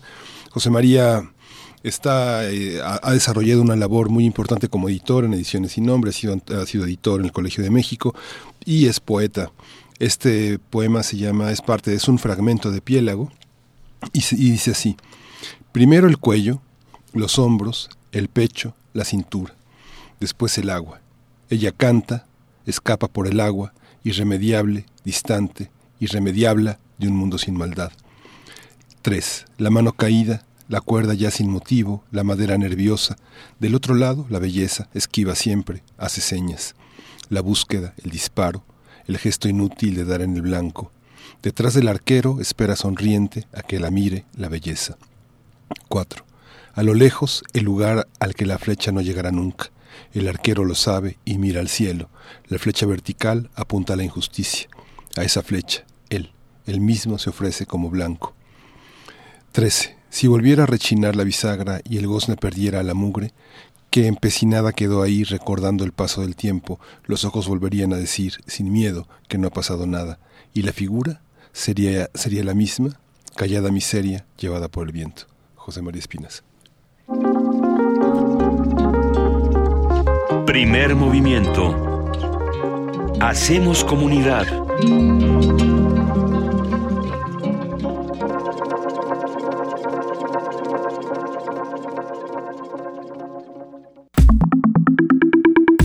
La mesa del día.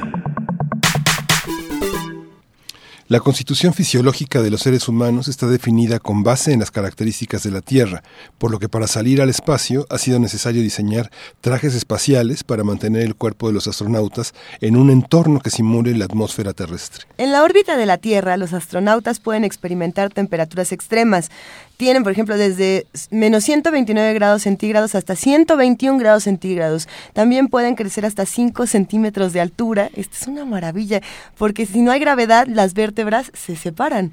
Esos trajes espaciales controlan la presión del aire para evitar que los fluidos corporales hiervan en el vacío del espacio, ya que el cuerpo humano está adaptado para funcionar con la gravedad. Así los músculos y huesos funcionan con base en esta fuerza. En el espacio los astronautas flotan y la larga explosión a un ambiente con microgravedad debilita los músculos. En consecuencia, aumenta el riesgo de tendinitis y acumulación de grasas. Esto entre muchas otras cosas que le ocurren al cuerpo de los astronautas. Hoy conversaremos sobre la medicina aeroespacial y qué sucede cuando el cuerpo humano pasa largos periodos fuera de la atmósfera. El doctor Carlos Salicrup Díaz de León, piloto aviador, médico aeroespacial y médico de la misión Algo en Marte, ya está en la línea. Muchas gracias, doctor. Buenos días. Hola, muy buenos días. Te saludo a ti y a todo tu auditorio. ¿Cómo están? Gracias. Doctor, eh, es, es, complejo este tema. Sí, es complejo. Eh, Juana Inés de esa, nuestra jefa de información, explicaba el origen de esta de este interés en mostrar cómo, cómo cambian toda las, la, la, la, cuestión del cuerpo con la gravedad y que finalmente es algo en que no, no solemos pensar cuando pensamos en las misiones espaciales. ¿Cómo funciona? Sí, es, es, es, totalmente complejo. Eh, después de estudiar medicina nos tenemos que ir a hacer una especialización sobre precisamente medicina aeroespacial, no nada más concentrándonos en, la parte del espacio, es necesario conocer todos los ambientes extremos, partir de la medicina de aviación para poder llegar así eh, al espacio, ¿no? Medicina de alta montaña, medicina del desierto, medicina hiperbárica, medicina de la selva, medicina polar, etcétera, ¿no? Y hay varias cuestiones que afectan al ser humano cuando son eh, cuando van a vuelos espaciales. O vuelos aeroespaciales. Comenzamos eh, tomando un piloto como tal, la mayoría de los de los astronautas históricamente han sido pilotos, eh, pues desde cuestiones de fatiga, alteraciones del ritmo circadiano, cuestiones psicológicas, eh, A nivel cardiovascular también hay varios cambios. La falta de gravedad, eh, como bien decían ustedes, hace que el cuerpo se debilite y la sangre se va hacia la cabeza, es como si ustedes los, los yo, yo los eh, separaran de manos y entonces la sangre la tendrían congestionada en la cabeza, sentirían como si trajeran gripa y bueno, el corazón al sensar esto, el sistema cardiovascular al sensar esto empieza a depletar volumen, empieza por medio de la orina a deshacerse de volumen para precisamente contrarrestar este aumento de presión en la cabeza. Al cabo de unas semanas hemos perdido ya cerca de un litro a litro y medio de, de volumen circulante y el corazón, la, pared del ventrículo izquierdo, que es la que bombea todo el cuerpo, también se ve adelgazada precisamente por este tipo de cuestiones y porque ya no tiene que estar luchando en contra de la gravedad. A nivel muscular, como cualquier músculo que nos está utilizando constantemente se puede llegar a atrofiar, también hemos tenido disminución de masa muscular. En los astronautas a cabo de 10 días ya se comienza a ver esto notoriamente, sobre todo los músculos que nos sirven para estar eh, eh, caminando, ¿no? Los músculos posturales.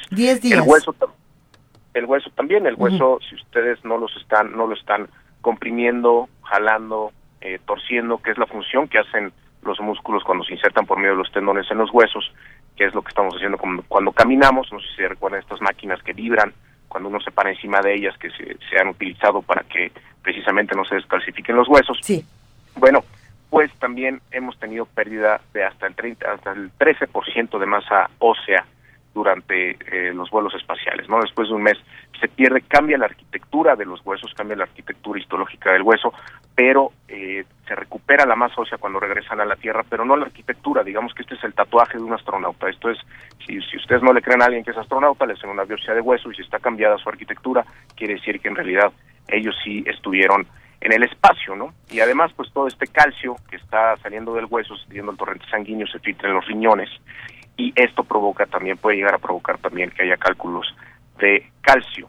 Otra de las cuestiones que hemos visto es a nivel visual, a nivel de la vista, eh, sobre todo en astronautas que han permanecido largo tiempo en el espacio, como fue ahorita uno, eh, el astronauta Scott Kelly, que acaba de regresar a la Tierra después. Eh, ellos son, ellos tienen un gemelo idéntico que también es astronauta, se hizo un experimento, se quedó el gemelo idéntico en la Tierra como sujeto testigo y se manda eh, al, al, a Scott Kelly al espacio casi un año. Entonces se ha visto en astronautas que han durado largo tiempo en el espacio que hay una disminución de la agudeza visual distante, o sea, la, la, la agudeza visual lejana disminuye en los astronautas y todavía se está investigando si es por estos cambios de presión que hay eh, a, pues a nivel cerebral, ¿no? También la radiación nos afecta en los vuelos orbitales, no nos ha afectado tanto, eh, si bien, y esto también nos pasa a los pilotos aviadores, la radiación eh, solar nos daña un poquito los ojos, nos daña las córneas y por supuesto todos estamos destinados a tener eh, catarata en algún en algún momento, ¿no? Y esto se, se ha visto también en los astronautas. Para los vuelos interplanetarios, que es en lo que ando eh, eh, investigando ya, trabajando en ello, para los vuelos interplanetarios, pues se estima que sí la radiación va a ser mucho más eh, eh, fuerte y sobre eso estamos trabajando. ¿Qué darles de comer? Eh, por, por ejemplo, antioxidantes, eh, alimentos ricos en omega, etcétera, eh, cómo hacer protecciones para si tenemos que hacer un refugio, si tenemos que hacer una protección contra la radiación y todo este tipo de cuestiones. Y la y la y yo creo que una de las más importantes y la que nos está previniendo ahorita y sobre lo que estamos haciendo experimentos ahorita es la parte psicológica, la parte del factor humano, ¿no? Eh, si nos- nosotros queremos hacer vuelos tripulados a otro planeta y queremos hacer vuelos tripulados al espacio profundo por las respuestas que nos va a dar esto, por las por las grandes respuestas que le va a dar a la humanidad esto, y respuestas que no vamos a obtener con robots. Es necesario por ello tener a seres humanos en estos lugares. Entonces, imagínense que eh, a ustedes los dejo enclaustrados en su cabina, eh, o quienes, nos, quienes No. me están escuchando. No, no, ya de por sí se siente como si durara para siempre este programa. no, es cierto. A ver, bueno, pero estamos en la cabina enclaustrados. Ok, ok. Venga. O, o quienes nos van escuchando, quienes van compartiendo el coche, pues los dejamos encerrados en el coche como si vinieran en una cápsula espacial Ok. y los dejamos así durante seis meses, ¿no? Entonces, durante seis meses van a salir todas las fases primarias del ser humano. Digo, al fin de cuentas, eh, tenemos nosotros una parte animal somos, somos eh, pues provenientes del comportamiento de los monos. Y entonces, pues va a salir el macho alfa, eh, va a salir el, el beta, este, van a- va a salir el, el, el que quiere retar al líder, el que quiere, el que no quiere trabajar, y ahora desde afuera les van a estar dando órdenes y los van a estar guiando. Entonces también se van a unir ustedes para que a los que están afuera eh, llegue un momento en el que igual y no les hacen caso si los presionan demasiado o si no los presionan y nada más va a haber una persona en específico con la que van a querer hablar. Entonces, este tipo de cuestiones las estamos analizando con misiones análogas. Nosotros tenemos hábitats en zonas muy remotas. La misión en la que participo es una misión eh, del, Space Generation Advisory Council, del, del, del Consejo, este, es, es, un grupo de jóvenes por el espacio que, que es, eh, son consejeros de la, de la de Naciones Unidas y junto con la Agencia Espacial Europea se va se está construyendo un hábitat en la zona remota de los bosques del sur de Polonia y el centro de control de misión va a estar en el norte de Polonia, que es donde vamos a estar todos nosotros. Y, en esta misión es un gran reto porque no va a haber un médico adentro del hábitat, va a haber seis astronautas análogos adentro del hábitat uh -huh. que están eh, que, que, que, están siendo seleccionados y que están eh, precisamente siendo valorados y todas las cuestiones que nosotros necesitamos para que estén para que estén ahí ellos durante 15 días. Esta misión va a durar 15 días, pero hay misiones que duran hasta un año. Eh, hay una misión en Hawái que dura cerca de un año, uh -huh. en, en, una de las islas. Y ahí precisamente vemos, eh, es, es, tipo un Big Brother, pero con científicos. ¿okay? Entonces, nosotros ahí vemos precisamente cuáles son las características de los seres humanos, cómo se van desenvolviendo, eh, cuestiones de liderazgo, cuestiones de factor humano, cuestiones de, de manejo de recursos, y también a nivel médico. Ellos tienen que hacer actividades todos los días, eh, eh, por supuesto que llevan experimentos, en el caso de, de nosotros, pues bueno, yo soy el, el, el, somos dos mexicanos que estamos involucrados en el Centro de Control de Misión y en este proyecto con, eh, de, de, la misión análoga a Marte y también eh, eh, jóvenes estudiantes de la Facultad de Ingeniería del UNAM uh -huh. también nos, nos, van a enviar experimentos para que nosotros ahí los los llevemos a cabo adentro del hábitat y les ayudemos les ayudemos con esto. Entonces, uh -huh pues bueno, es, es una cosa totalmente compleja en la cual pues también revisamos desde las grandes expediciones de Cristóbal Colón, de los portugueses, de los ingleses, de los vikingos, en qué es lo que hacían en estas grandes expediciones, en estas grandes eh, aventuras, eh, eh, que en algún momento de la historia el ser humano perdió el interés por explorar, ¿no? Creemos que ya lo conocemos todo cuando ni siquiera conocemos lo que hay en la totalidad de nuestros océanos.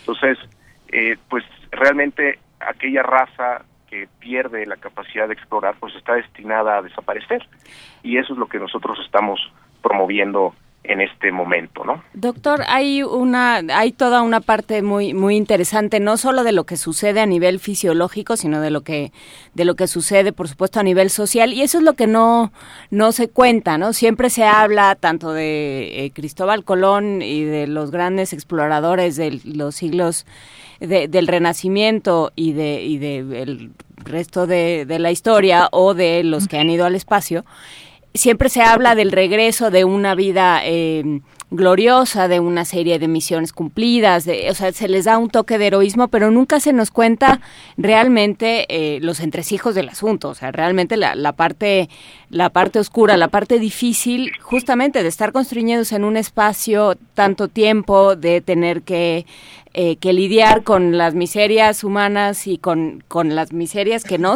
que no se conocen, ¿no? Porque porque debe de ser muy difícil para alguien que está en estas circunstancias diferenciar, distinguir entre lo que le está pasando a su cuerpo por algún desperfecto o lo que es normal que le suceda porque está en una literalmente en una atmósfera distinta o fuera de la atmósfera. Sí. Entonces, todo esto, ¿cómo se ha documentado? ¿Qué sabemos de, de lo que ha aquejado a los exploradores?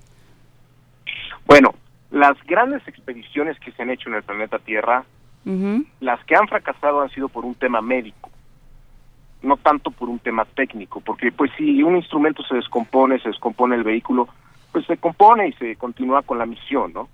Pero cuando uh -huh. es por un tema médico es cuando cuando viene el reto de si suspender la misión o no, y suspenderla en qué momento, si va a haber regreso, si vamos a poner el punto de no retorno.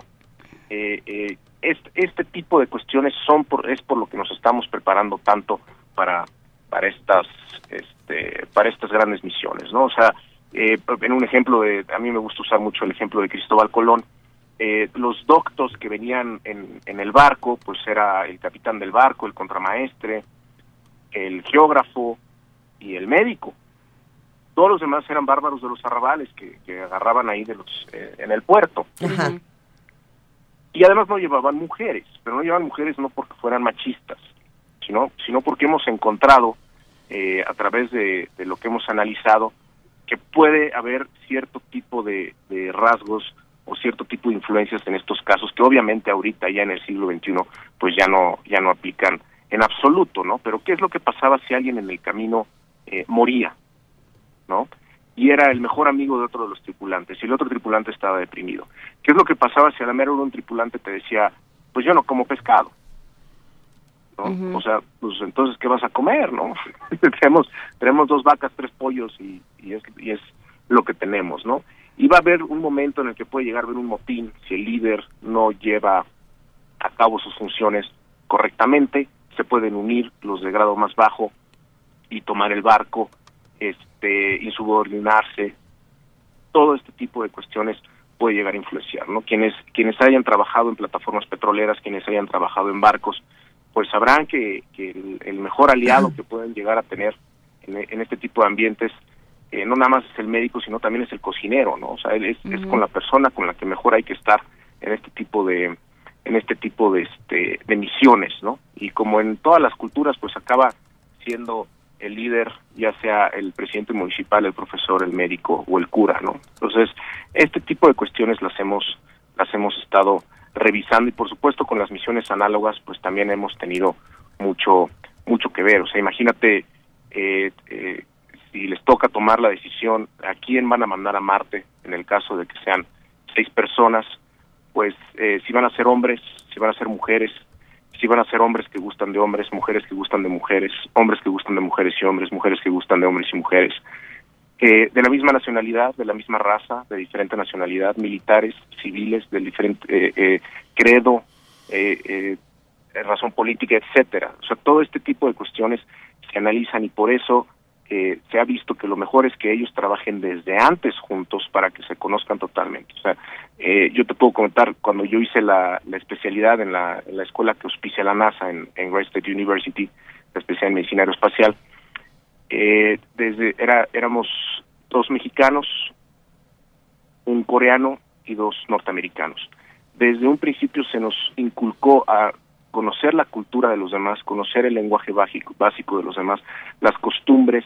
Una vez por semana cada uno cocinaba en su casa para los demás precisamente para que nos fuéramos conociendo y la cultura y estas limitaciones que nosotros teníamos se fueran fueran desapareciendo y así es como va a suceder con este tipo de misiones no no podemos llegar a la misión sin habernos conocido y de repente querer empezar algo de la nada porque qué tal si no me cae bien qué tal si no me llevo con él qué tal si es un asiático y, y el asiático me respeta tanto y porque yo soy su líder que en un momento dado de una toma de decisión crítica él no me reta cuando yo estoy cometiendo un error en mi decisión ¿no?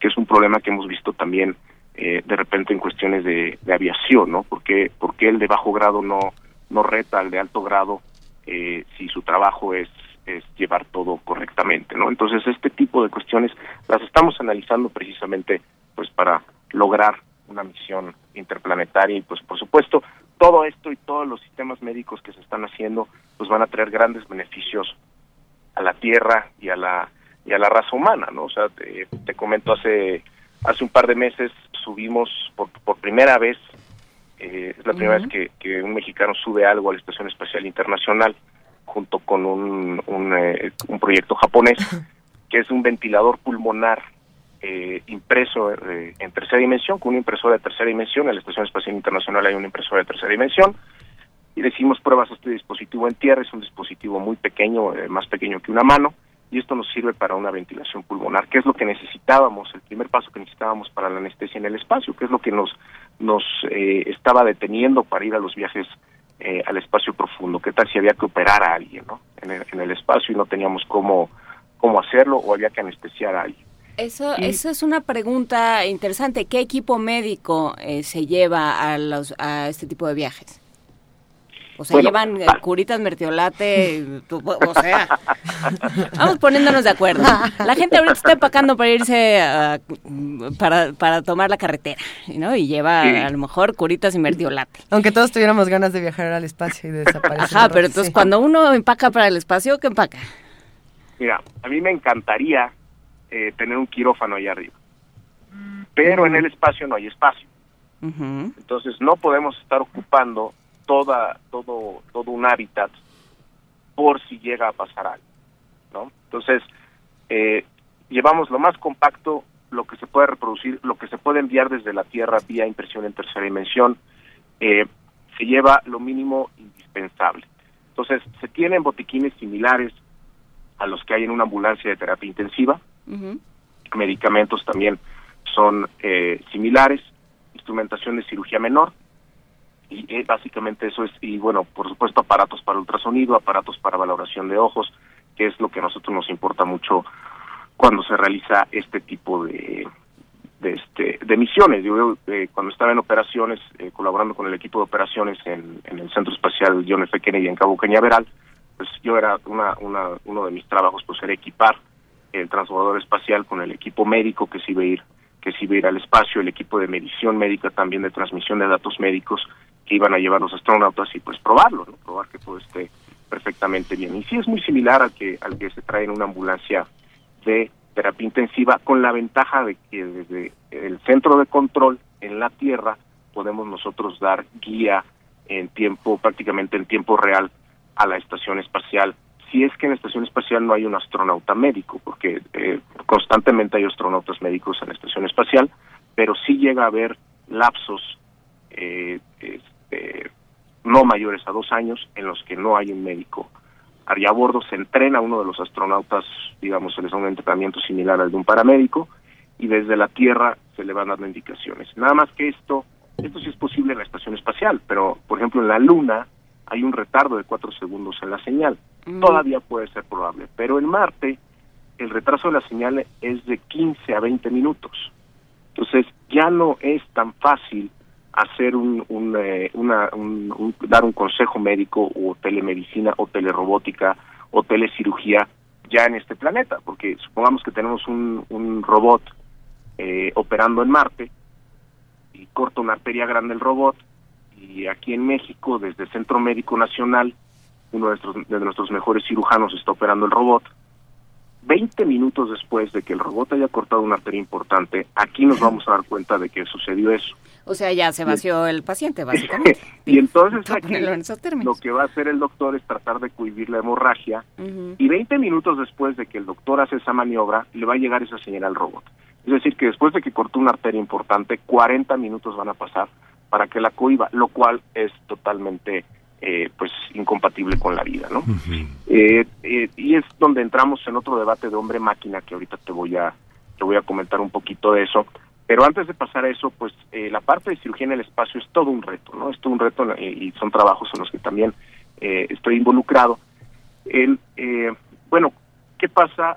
¿Cómo hay que mandar a los astronautas al espacio? ¿no? Ya ha habido debates. O sea, en, en un principio, en la época del Apolo, se mandaban sin apéndice para que no les fuera a dar un apendicitis por ahí arriba Después se decidió que la probabilidad era extremadamente baja y que no se iba a hacer eso. Eh, pero puede haber debates para las misiones de larga duración, misiones de año y medio, en las cuales, o las misiones interplanetarias, en las cuales uno diga, bueno, pues se van sin apéndice, y hay otros que van a decir, pues también sin vesícula, pues también sin dientes, pues también sin uñas, pues también sin pestañas, pues, o sea, eso son cuestiones que no podemos prever de esa forma. Incluso se habla de hacer una valoración genética para ver qué tanta tendencia podría llegar a tener uno para desarrollar cierto tipo de tumores, ¿no? Máxime que vamos a estar expuestos a una mayor radiación. vamos a terminar por pensar que mejor no vayan seres humanos y que vayan nada más robots. Sí, pero la diferencia entre el hombre y la máquina es, es algo es algo un poco más complejo, ¿no? Por eso necesitamos mandar un ser humano y además este tipo de misiones, si nosotros logramos poner un ser humano en otro planeta, la tecnología que vamos a desarrollar para la Tierra va a ser extremadamente benéfica, ¿no? Y, y bueno, con la, con la parte, para concluir la parte de cirugía, eh, hemos hecho experimentos en estos aviones que hacen eh, parábolas, que se echan en picada para eh, simular una cero gravedad y luego vuelven a subir y luego otra vez se echan en picada para simular cero gravedad, de cirugía. Y entonces cuando uno abre al, al, al experimento, a, un, a un sujeto animal, cuando uno lo abre, pues todos los órganos salían volando. Entonces, y lo Ay, mismo qué sucedería en- bonito. lo Qué mismo bonita sucedería en imagen. el espacio, ¿no? Muy de mi estilo, sí. Para Lo- los lo que están desayunando, piensen un, un riñón. Provecho. en unas en, en unas carnitas, ¿no?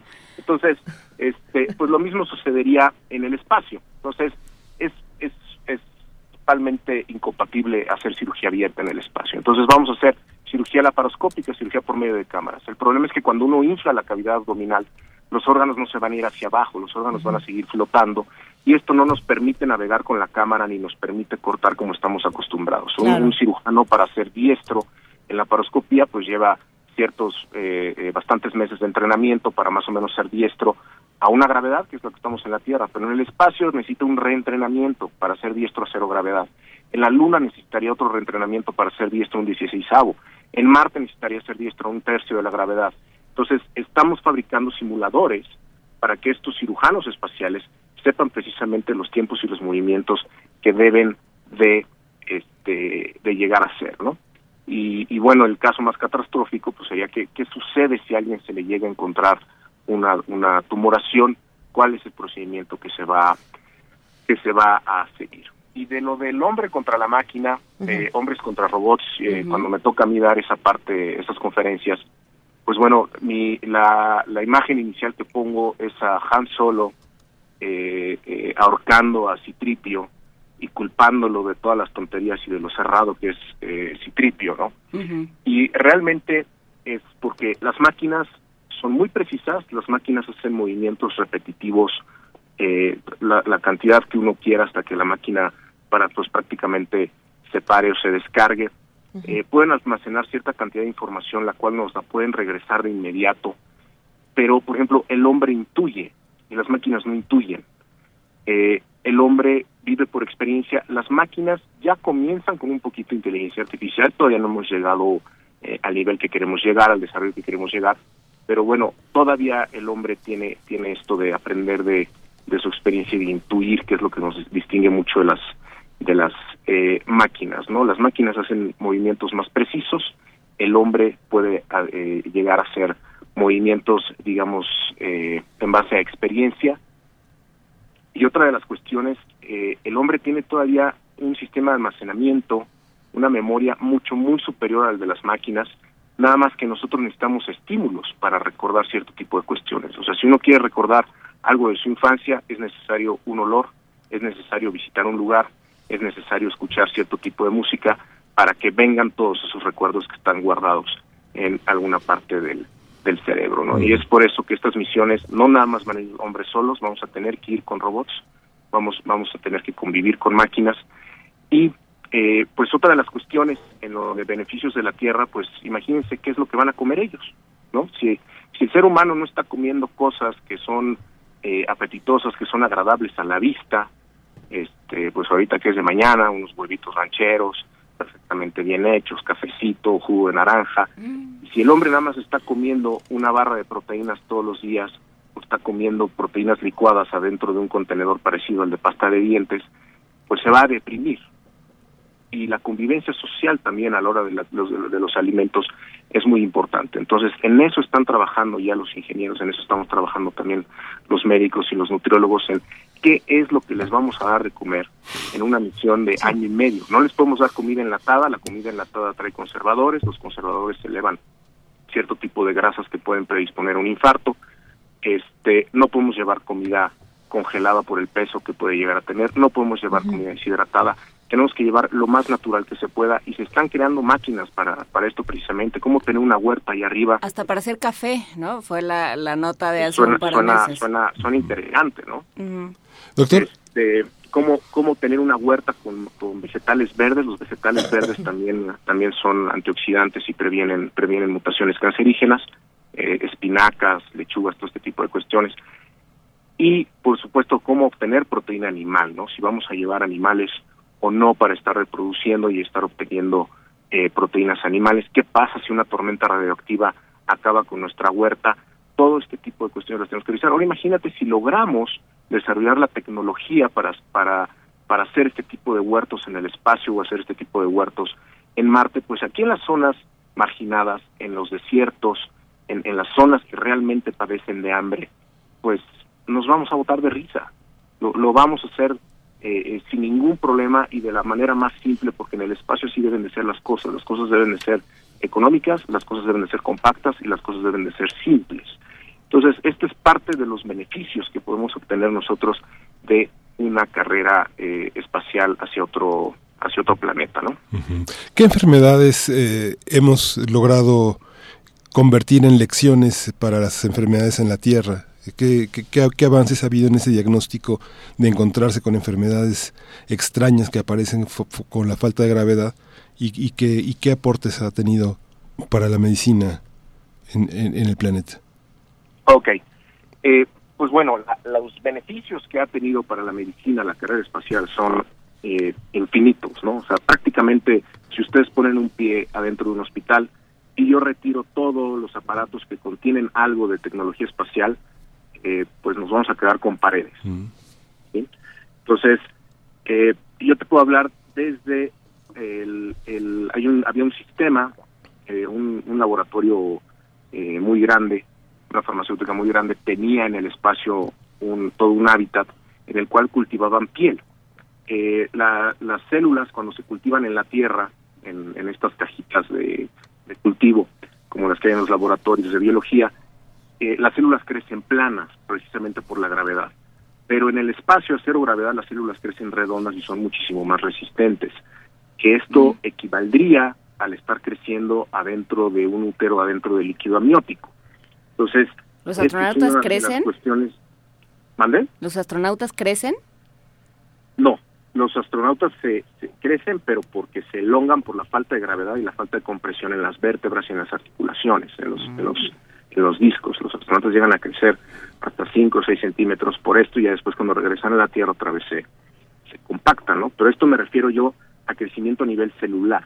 Entonces, uh -huh. las células que se están cultivando en el espacio crecen muchísimo mejor que las células que hay aquí en el en el que cultivamos en el planeta Tierra en un laboratorio. Otra de las cuestiones son los sistemas que se que, que se tuvieron que aplicar de ultrasonido en el espacio para hacer diagnóstico después de una caminata espacial ese es un tema un tema muy complejo es una caminata espacial es un tema bastante complejo por las diferencias de presiones y cuando salen cuando terminan la caminata espacial es como si un buzo industrial emergiera entonces hay que hacer eh, ultrasonido en grandes articulaciones y en torrentes sanguíneos precisamente para ver que no haya burbujas en, estas zonas y prevenir una enfermedad por eh, descompresión. Entonces, este sistema posteriormente se empezó a aplicar para rastreo de cáncer de mama y realmente a eso le debemos las mamografías, se las debemos a la carrera a la carrera espacial.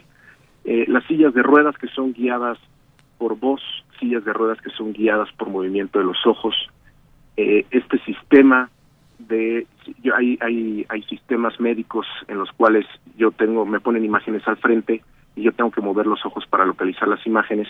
Y hay sistemas que me dicen a mí eh, cómo va el movimiento de los ojos del ser humano. Esto también viene de la carrera espacial cosas tan simples como los los uh, lo que usan los odontólogos los los brackets uh -huh. estos frenos que ponen eh, los frenos de cerámica estos también vienen de la carrera espacial. Hay una bomba, la bomba que, que suministraba hidrógeno líquido a uno de los propulsores del orbitador espacial. Esta misma bomba, un poquito más compacta, es la que ahora se inserta dentro de los ventrículos de quienes ya no les sirve el corazón y esto les permite estar vivos durante este su espera para un trasplante. Entonces son son realmente eh, infinidad de cuestiones que no no en, en, un tiempo tan corto no podría yo terminales de describir de los beneficios que tenemos aquí, ¿no? La, la telemedicina, simple y sencillamente, el claro. poder transmitir datos médicos en vivo, que el día de hoy lo podemos hacer desde una ambulancia cuando nos bajamos y prendemos el monitor cardíaco, en ese momento en la sala de urgencias de un hospital y están viendo lo que nosotros estamos viendo, en los aviones y en los barcos pasa también lo mismo ya, este, cuestiones infinitas, ¿no? Y sobre la caminata espacial, pues bueno, eh, mencionaban ustedes que pues realmente todo esto de jugar con presiones, y estas cuestiones pues también tiene algo muy relevante y así lo es. O sea, de repente vemos los movimientos de los astronautas que se ponen estos estos trajes para las caminatas externas, las las este se llama se llama actividad externa del vehículo, actividad vehicular externa o exterior. Eh, este tipo de trajes blancos que traen franjas de colores para identificar quién es quién y eh, eh, pues que tienen ciertas diferencias entre el traje que usan los estadounidenses, el traje que usan los chinos, el traje que usan los rusos. Eh, básicamente estos trajes son una cámara hiperbárica, hacen la función de un avión, que los aviones también son cámaras hiperbáricas. Entonces, la Estación Espacial Internacional y la mayoría de las naves espaciales están presurizadas a un equivalente del nivel del mar, a una atmósfera en total. Para salir al espacio, en el espacio prácticamente hay cero de presión. Entonces, si yo me salgo al espacio sin un traje, todos los líquidos, que todos los gases que yo tengo disueltos en los líquidos de mi organismo podrían ebullir. Es como cuando uno agarra una botella de agua mineral, la agita y la abre, y entonces el, el, el, dióxido de carbono que está disuelto en esta en esta agua a la hora de, de, de, hacer equivalente la presión que hay en la botella con la presión atmosférica, a la hora de liberar presión en la botella, el gas ebulle y por eso vemos tanto burbujeo. Lo mismo le pasaría al, ser humano en todos lados, acá vemos como un pez globo. ¿sí? En, el, mejor de los casos, ¿no? Y además, pues estas burbujitas, si se forman en el torrente sanguíneo, pueden llegar a tapar, pueden eh, eh, hacer un efecto idéntico al de una embolia. Entonces pueden llegarnos a tapar una arteria cerebral, una arteria cardíaca, una arteria pulmonar, eh, etcétera. También se pueden formar en el sistema nervioso, en el trayecto del sistema nervioso, se pueden formar en los ojos, en las articulaciones. Es todo un problema, por eso usamos trajes presurizados.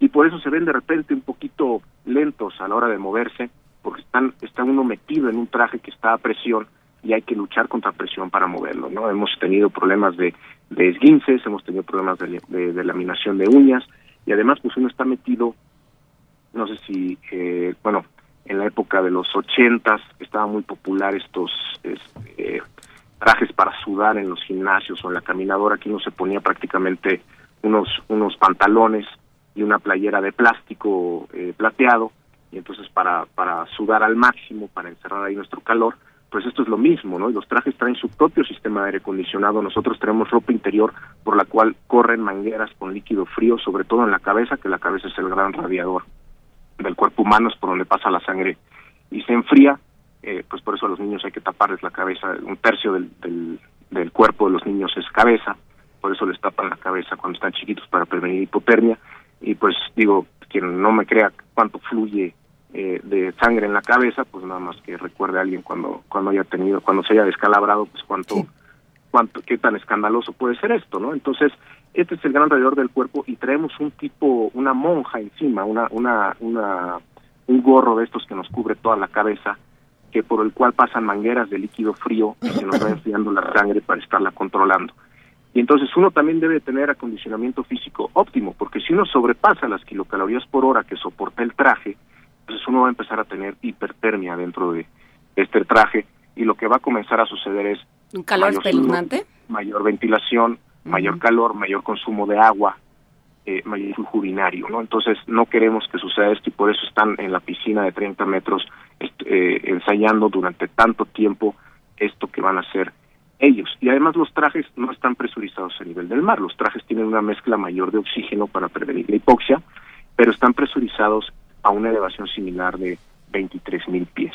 Entonces, poquito menos de la mitad de una atmósfera, de la mitad de presión que habría en una, en una atmósfera. Entonces, uno está saliendo de una zona de alta presión a una zona de presión mediana. Y es lo que le sucedería a un buzo cuando está buceando a 40 metros y decide salirse de inmediato a la superficie. Entonces, esta transición tiene su chiste y hay que eh, se hace un sistema de todo un protocolo de preoxigenación se están 100% con una mascarilla 100% eh, respirando 100% oxígeno para empezar a barrer el nitrógeno que está en el cuerpo el nitrógeno es el gas que más es más susceptible a, ebullir en el cuerpo humano para empezar a el nitrógeno o acampan en el en el sello de aire son estos sellos que que dividen es, es una es una antesala que divide a la estación espacial del espacio se acampan en el sello, se llena de oxígeno, se va disminuyendo la presión, se ponen el traje y posteriormente ya se abre la compuerta que los comunica eh, al espacio, ¿no? Y por supuesto cuando regresan pues están pasando de una zona de menor presión a una zona de mayor presión y es donde hay que revisarlos ahí de inmediato para prevenir cualquier tipo de eventos de, de, de esta naturaleza, ¿no? El, el primer astronauta que lo que lo que lo realizó este eh, pues experimentó todo este tipo de cuestiones que yo le estoy diciendo, se le trabó, se le trabó, esto era en la época de los rusos en los años 60, y se le trabó la escotilla antes de, de poder reingresar a la nave y no se podía flexionar para pasar por la escotilla. Y entonces tuvo que desinflar parcialmente su traje para poderse meter. Y bueno experimentó todo este tipo de cuestiones que yo le estoy comentando. Y es el día de hoy es uno de los de los riesgos o son los riesgos que todavía se tienen al día de hoy máxime que pueda uno ser impactado por un micrometeoro, ¿no? Por un, por un, no, bueno, ya, no, entonces sí, ya la cosa se pone espantosa. Íbamos, eh, de por sí ya estábamos todos pensando qué pasaba si llevabas Quick al espacio y estas cosas. No, este, bueno. Estábamos todos muy tranquilos hasta que llegaron los meteoros, pero vamos a seguir platicando de este tema porque se quedaron montones de, de preguntas y de cosas que pasa dentro de una nave, cómo se, cómo se preparan para salir al espacio y cómo se va aprendiendo cómo hemos ido aprendiendo de, de, los errores y de las tragedias, pero, pero lo platicaremos eh, si, le, si le parece, doctor eh, Carlos Salicrup Díaz de León, piloto aviador, otro día con, con más calmita ahí en la cabina, ¿le parece bien? No, yo con todo gusto estoy a sus órdenes. A mí, eh, yo como, como graduado de la Facultad de Medicina del UNAM, pues para mí es un orgullo seguir colaborando con el alma mater y bueno, pues con ustedes y en las conferencias que, acostumbro dar ahí en diferentes facultades y en el universo de la UNAM, pues con todo gusto estar ahí difundiendo todo esto y platicándoles pues en qué, qué es lo que estamos haciendo eh, los mexicanos para conquistar el espacio. Perfecto, pues lo seguiremos platicando. Muchísimas gracias, doctor Salicrup. Gracias a ustedes, ¿eh? muchos saludos a ti y a todo tu auditorio, ustedes y a su auditorio. Y ahora nos vamos a información de lo que ocurre en nuestro planeta, ya que regresaron todos los astronautas a la Tierra, ¿qué pasó Miguel Ángel? Sí, bueno, el rector de la UNAM, José Sarucán Kermes, Kermes, recibió el premio Ecología y Medio Ambiente que otorga la Fundación Miguel Alemán Valdés. El doctor Sarucán se refirió a la huella ecológica que dejan los habitantes de países desarrollados y algunos en vías de crecimiento. Antonio Quijano tiene la información. Un habitante promedio de Estados Unidos genera una huella ecológica 15 o 16 veces superior a la que genera un ciudadano de la India. Así lo señaló el doctor José Sarucán Kermes durante la entrega del vigésimo segundo Premio de Ecología y Medio Ambiente Miguel Alemán Valdés.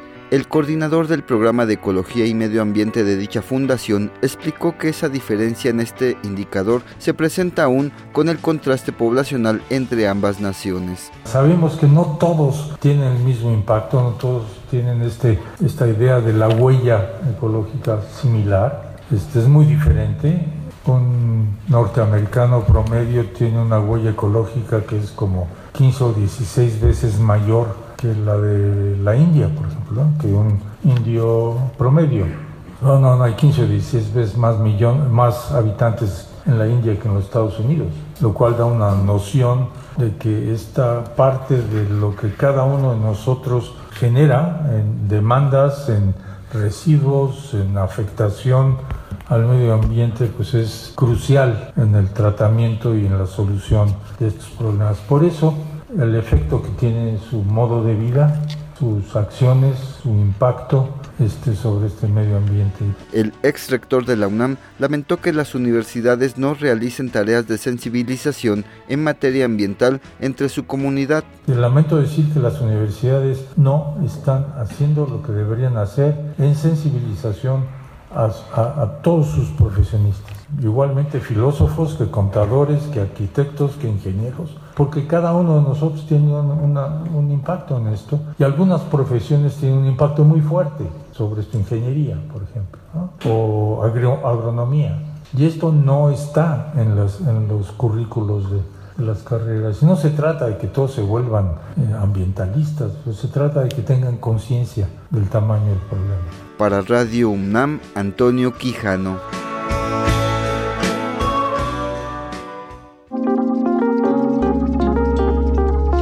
Primer movimiento. Hacemos comunidad.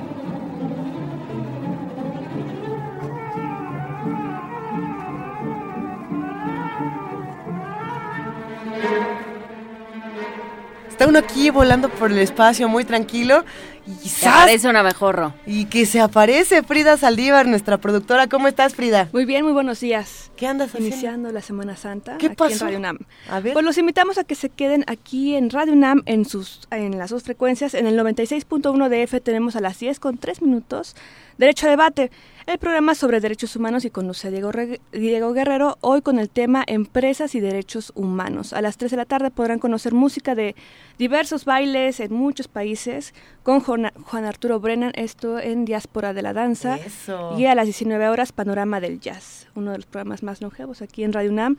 Y cambiando en la frecuencia en el 860 de AM, a las 10 de la mañana podrán escuchar Brújula en Mano, donde podrán tener un panorama sobre muchas actividades que pueden hacer en la UNAM, este, como por ejemplo realizar su servicio social, prácticas profesionales, bolsa de trabajo que ofrece la UNAM y esos asuntos académicos y universitarios. A las 2 de la tarde tenemos la Feria de los Libros con Arfaxado Ortiz, así que quédense aquí en Radio UNAM, también por internet nos pueden escuchar en www.radiounam.unam.mx y en todas las redes sociales nos encuentran como Radio UNAM en Facebook, Twitter e Instagram. Tengan excelente lunes. Muchísimas gracias, querida Frida Saldívar. Que tengas un gran día. Ya nos vamos. Que ya nos vamos. Que ¿Ya ya. nos vamos? Se fue como Pues agua. vámonos. Escuchemos un fragmento de La Men de Pergolesi y acuérdense que aquí vamos a estar hasta el miércoles en vivo y jueves y viernes con contenidos nuevos, grabados pero nuevos. Pero nuevos. Vamos a hablar de robots que, que hacen medicina, vamos a hablar de las elecciones de este año y vamos a hablar de China, Trump y va- platicaremos con Lorenzo Meyer también. Así es que, Que ya, mañana. Que, que ya, que ya nos tenemos que ir. Un abrazo para todos los que hacen Vamos. comunidad con nosotros. Gracias. Pues esto fue el primer movimiento. El mundo desde la universidad.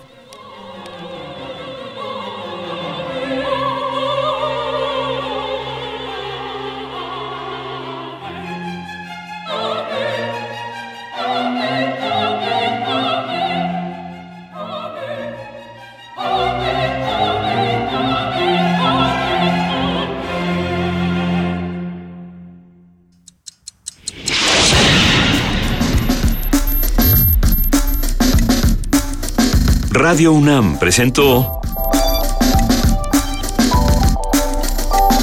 Primer Movimiento. El mundo desde la universidad.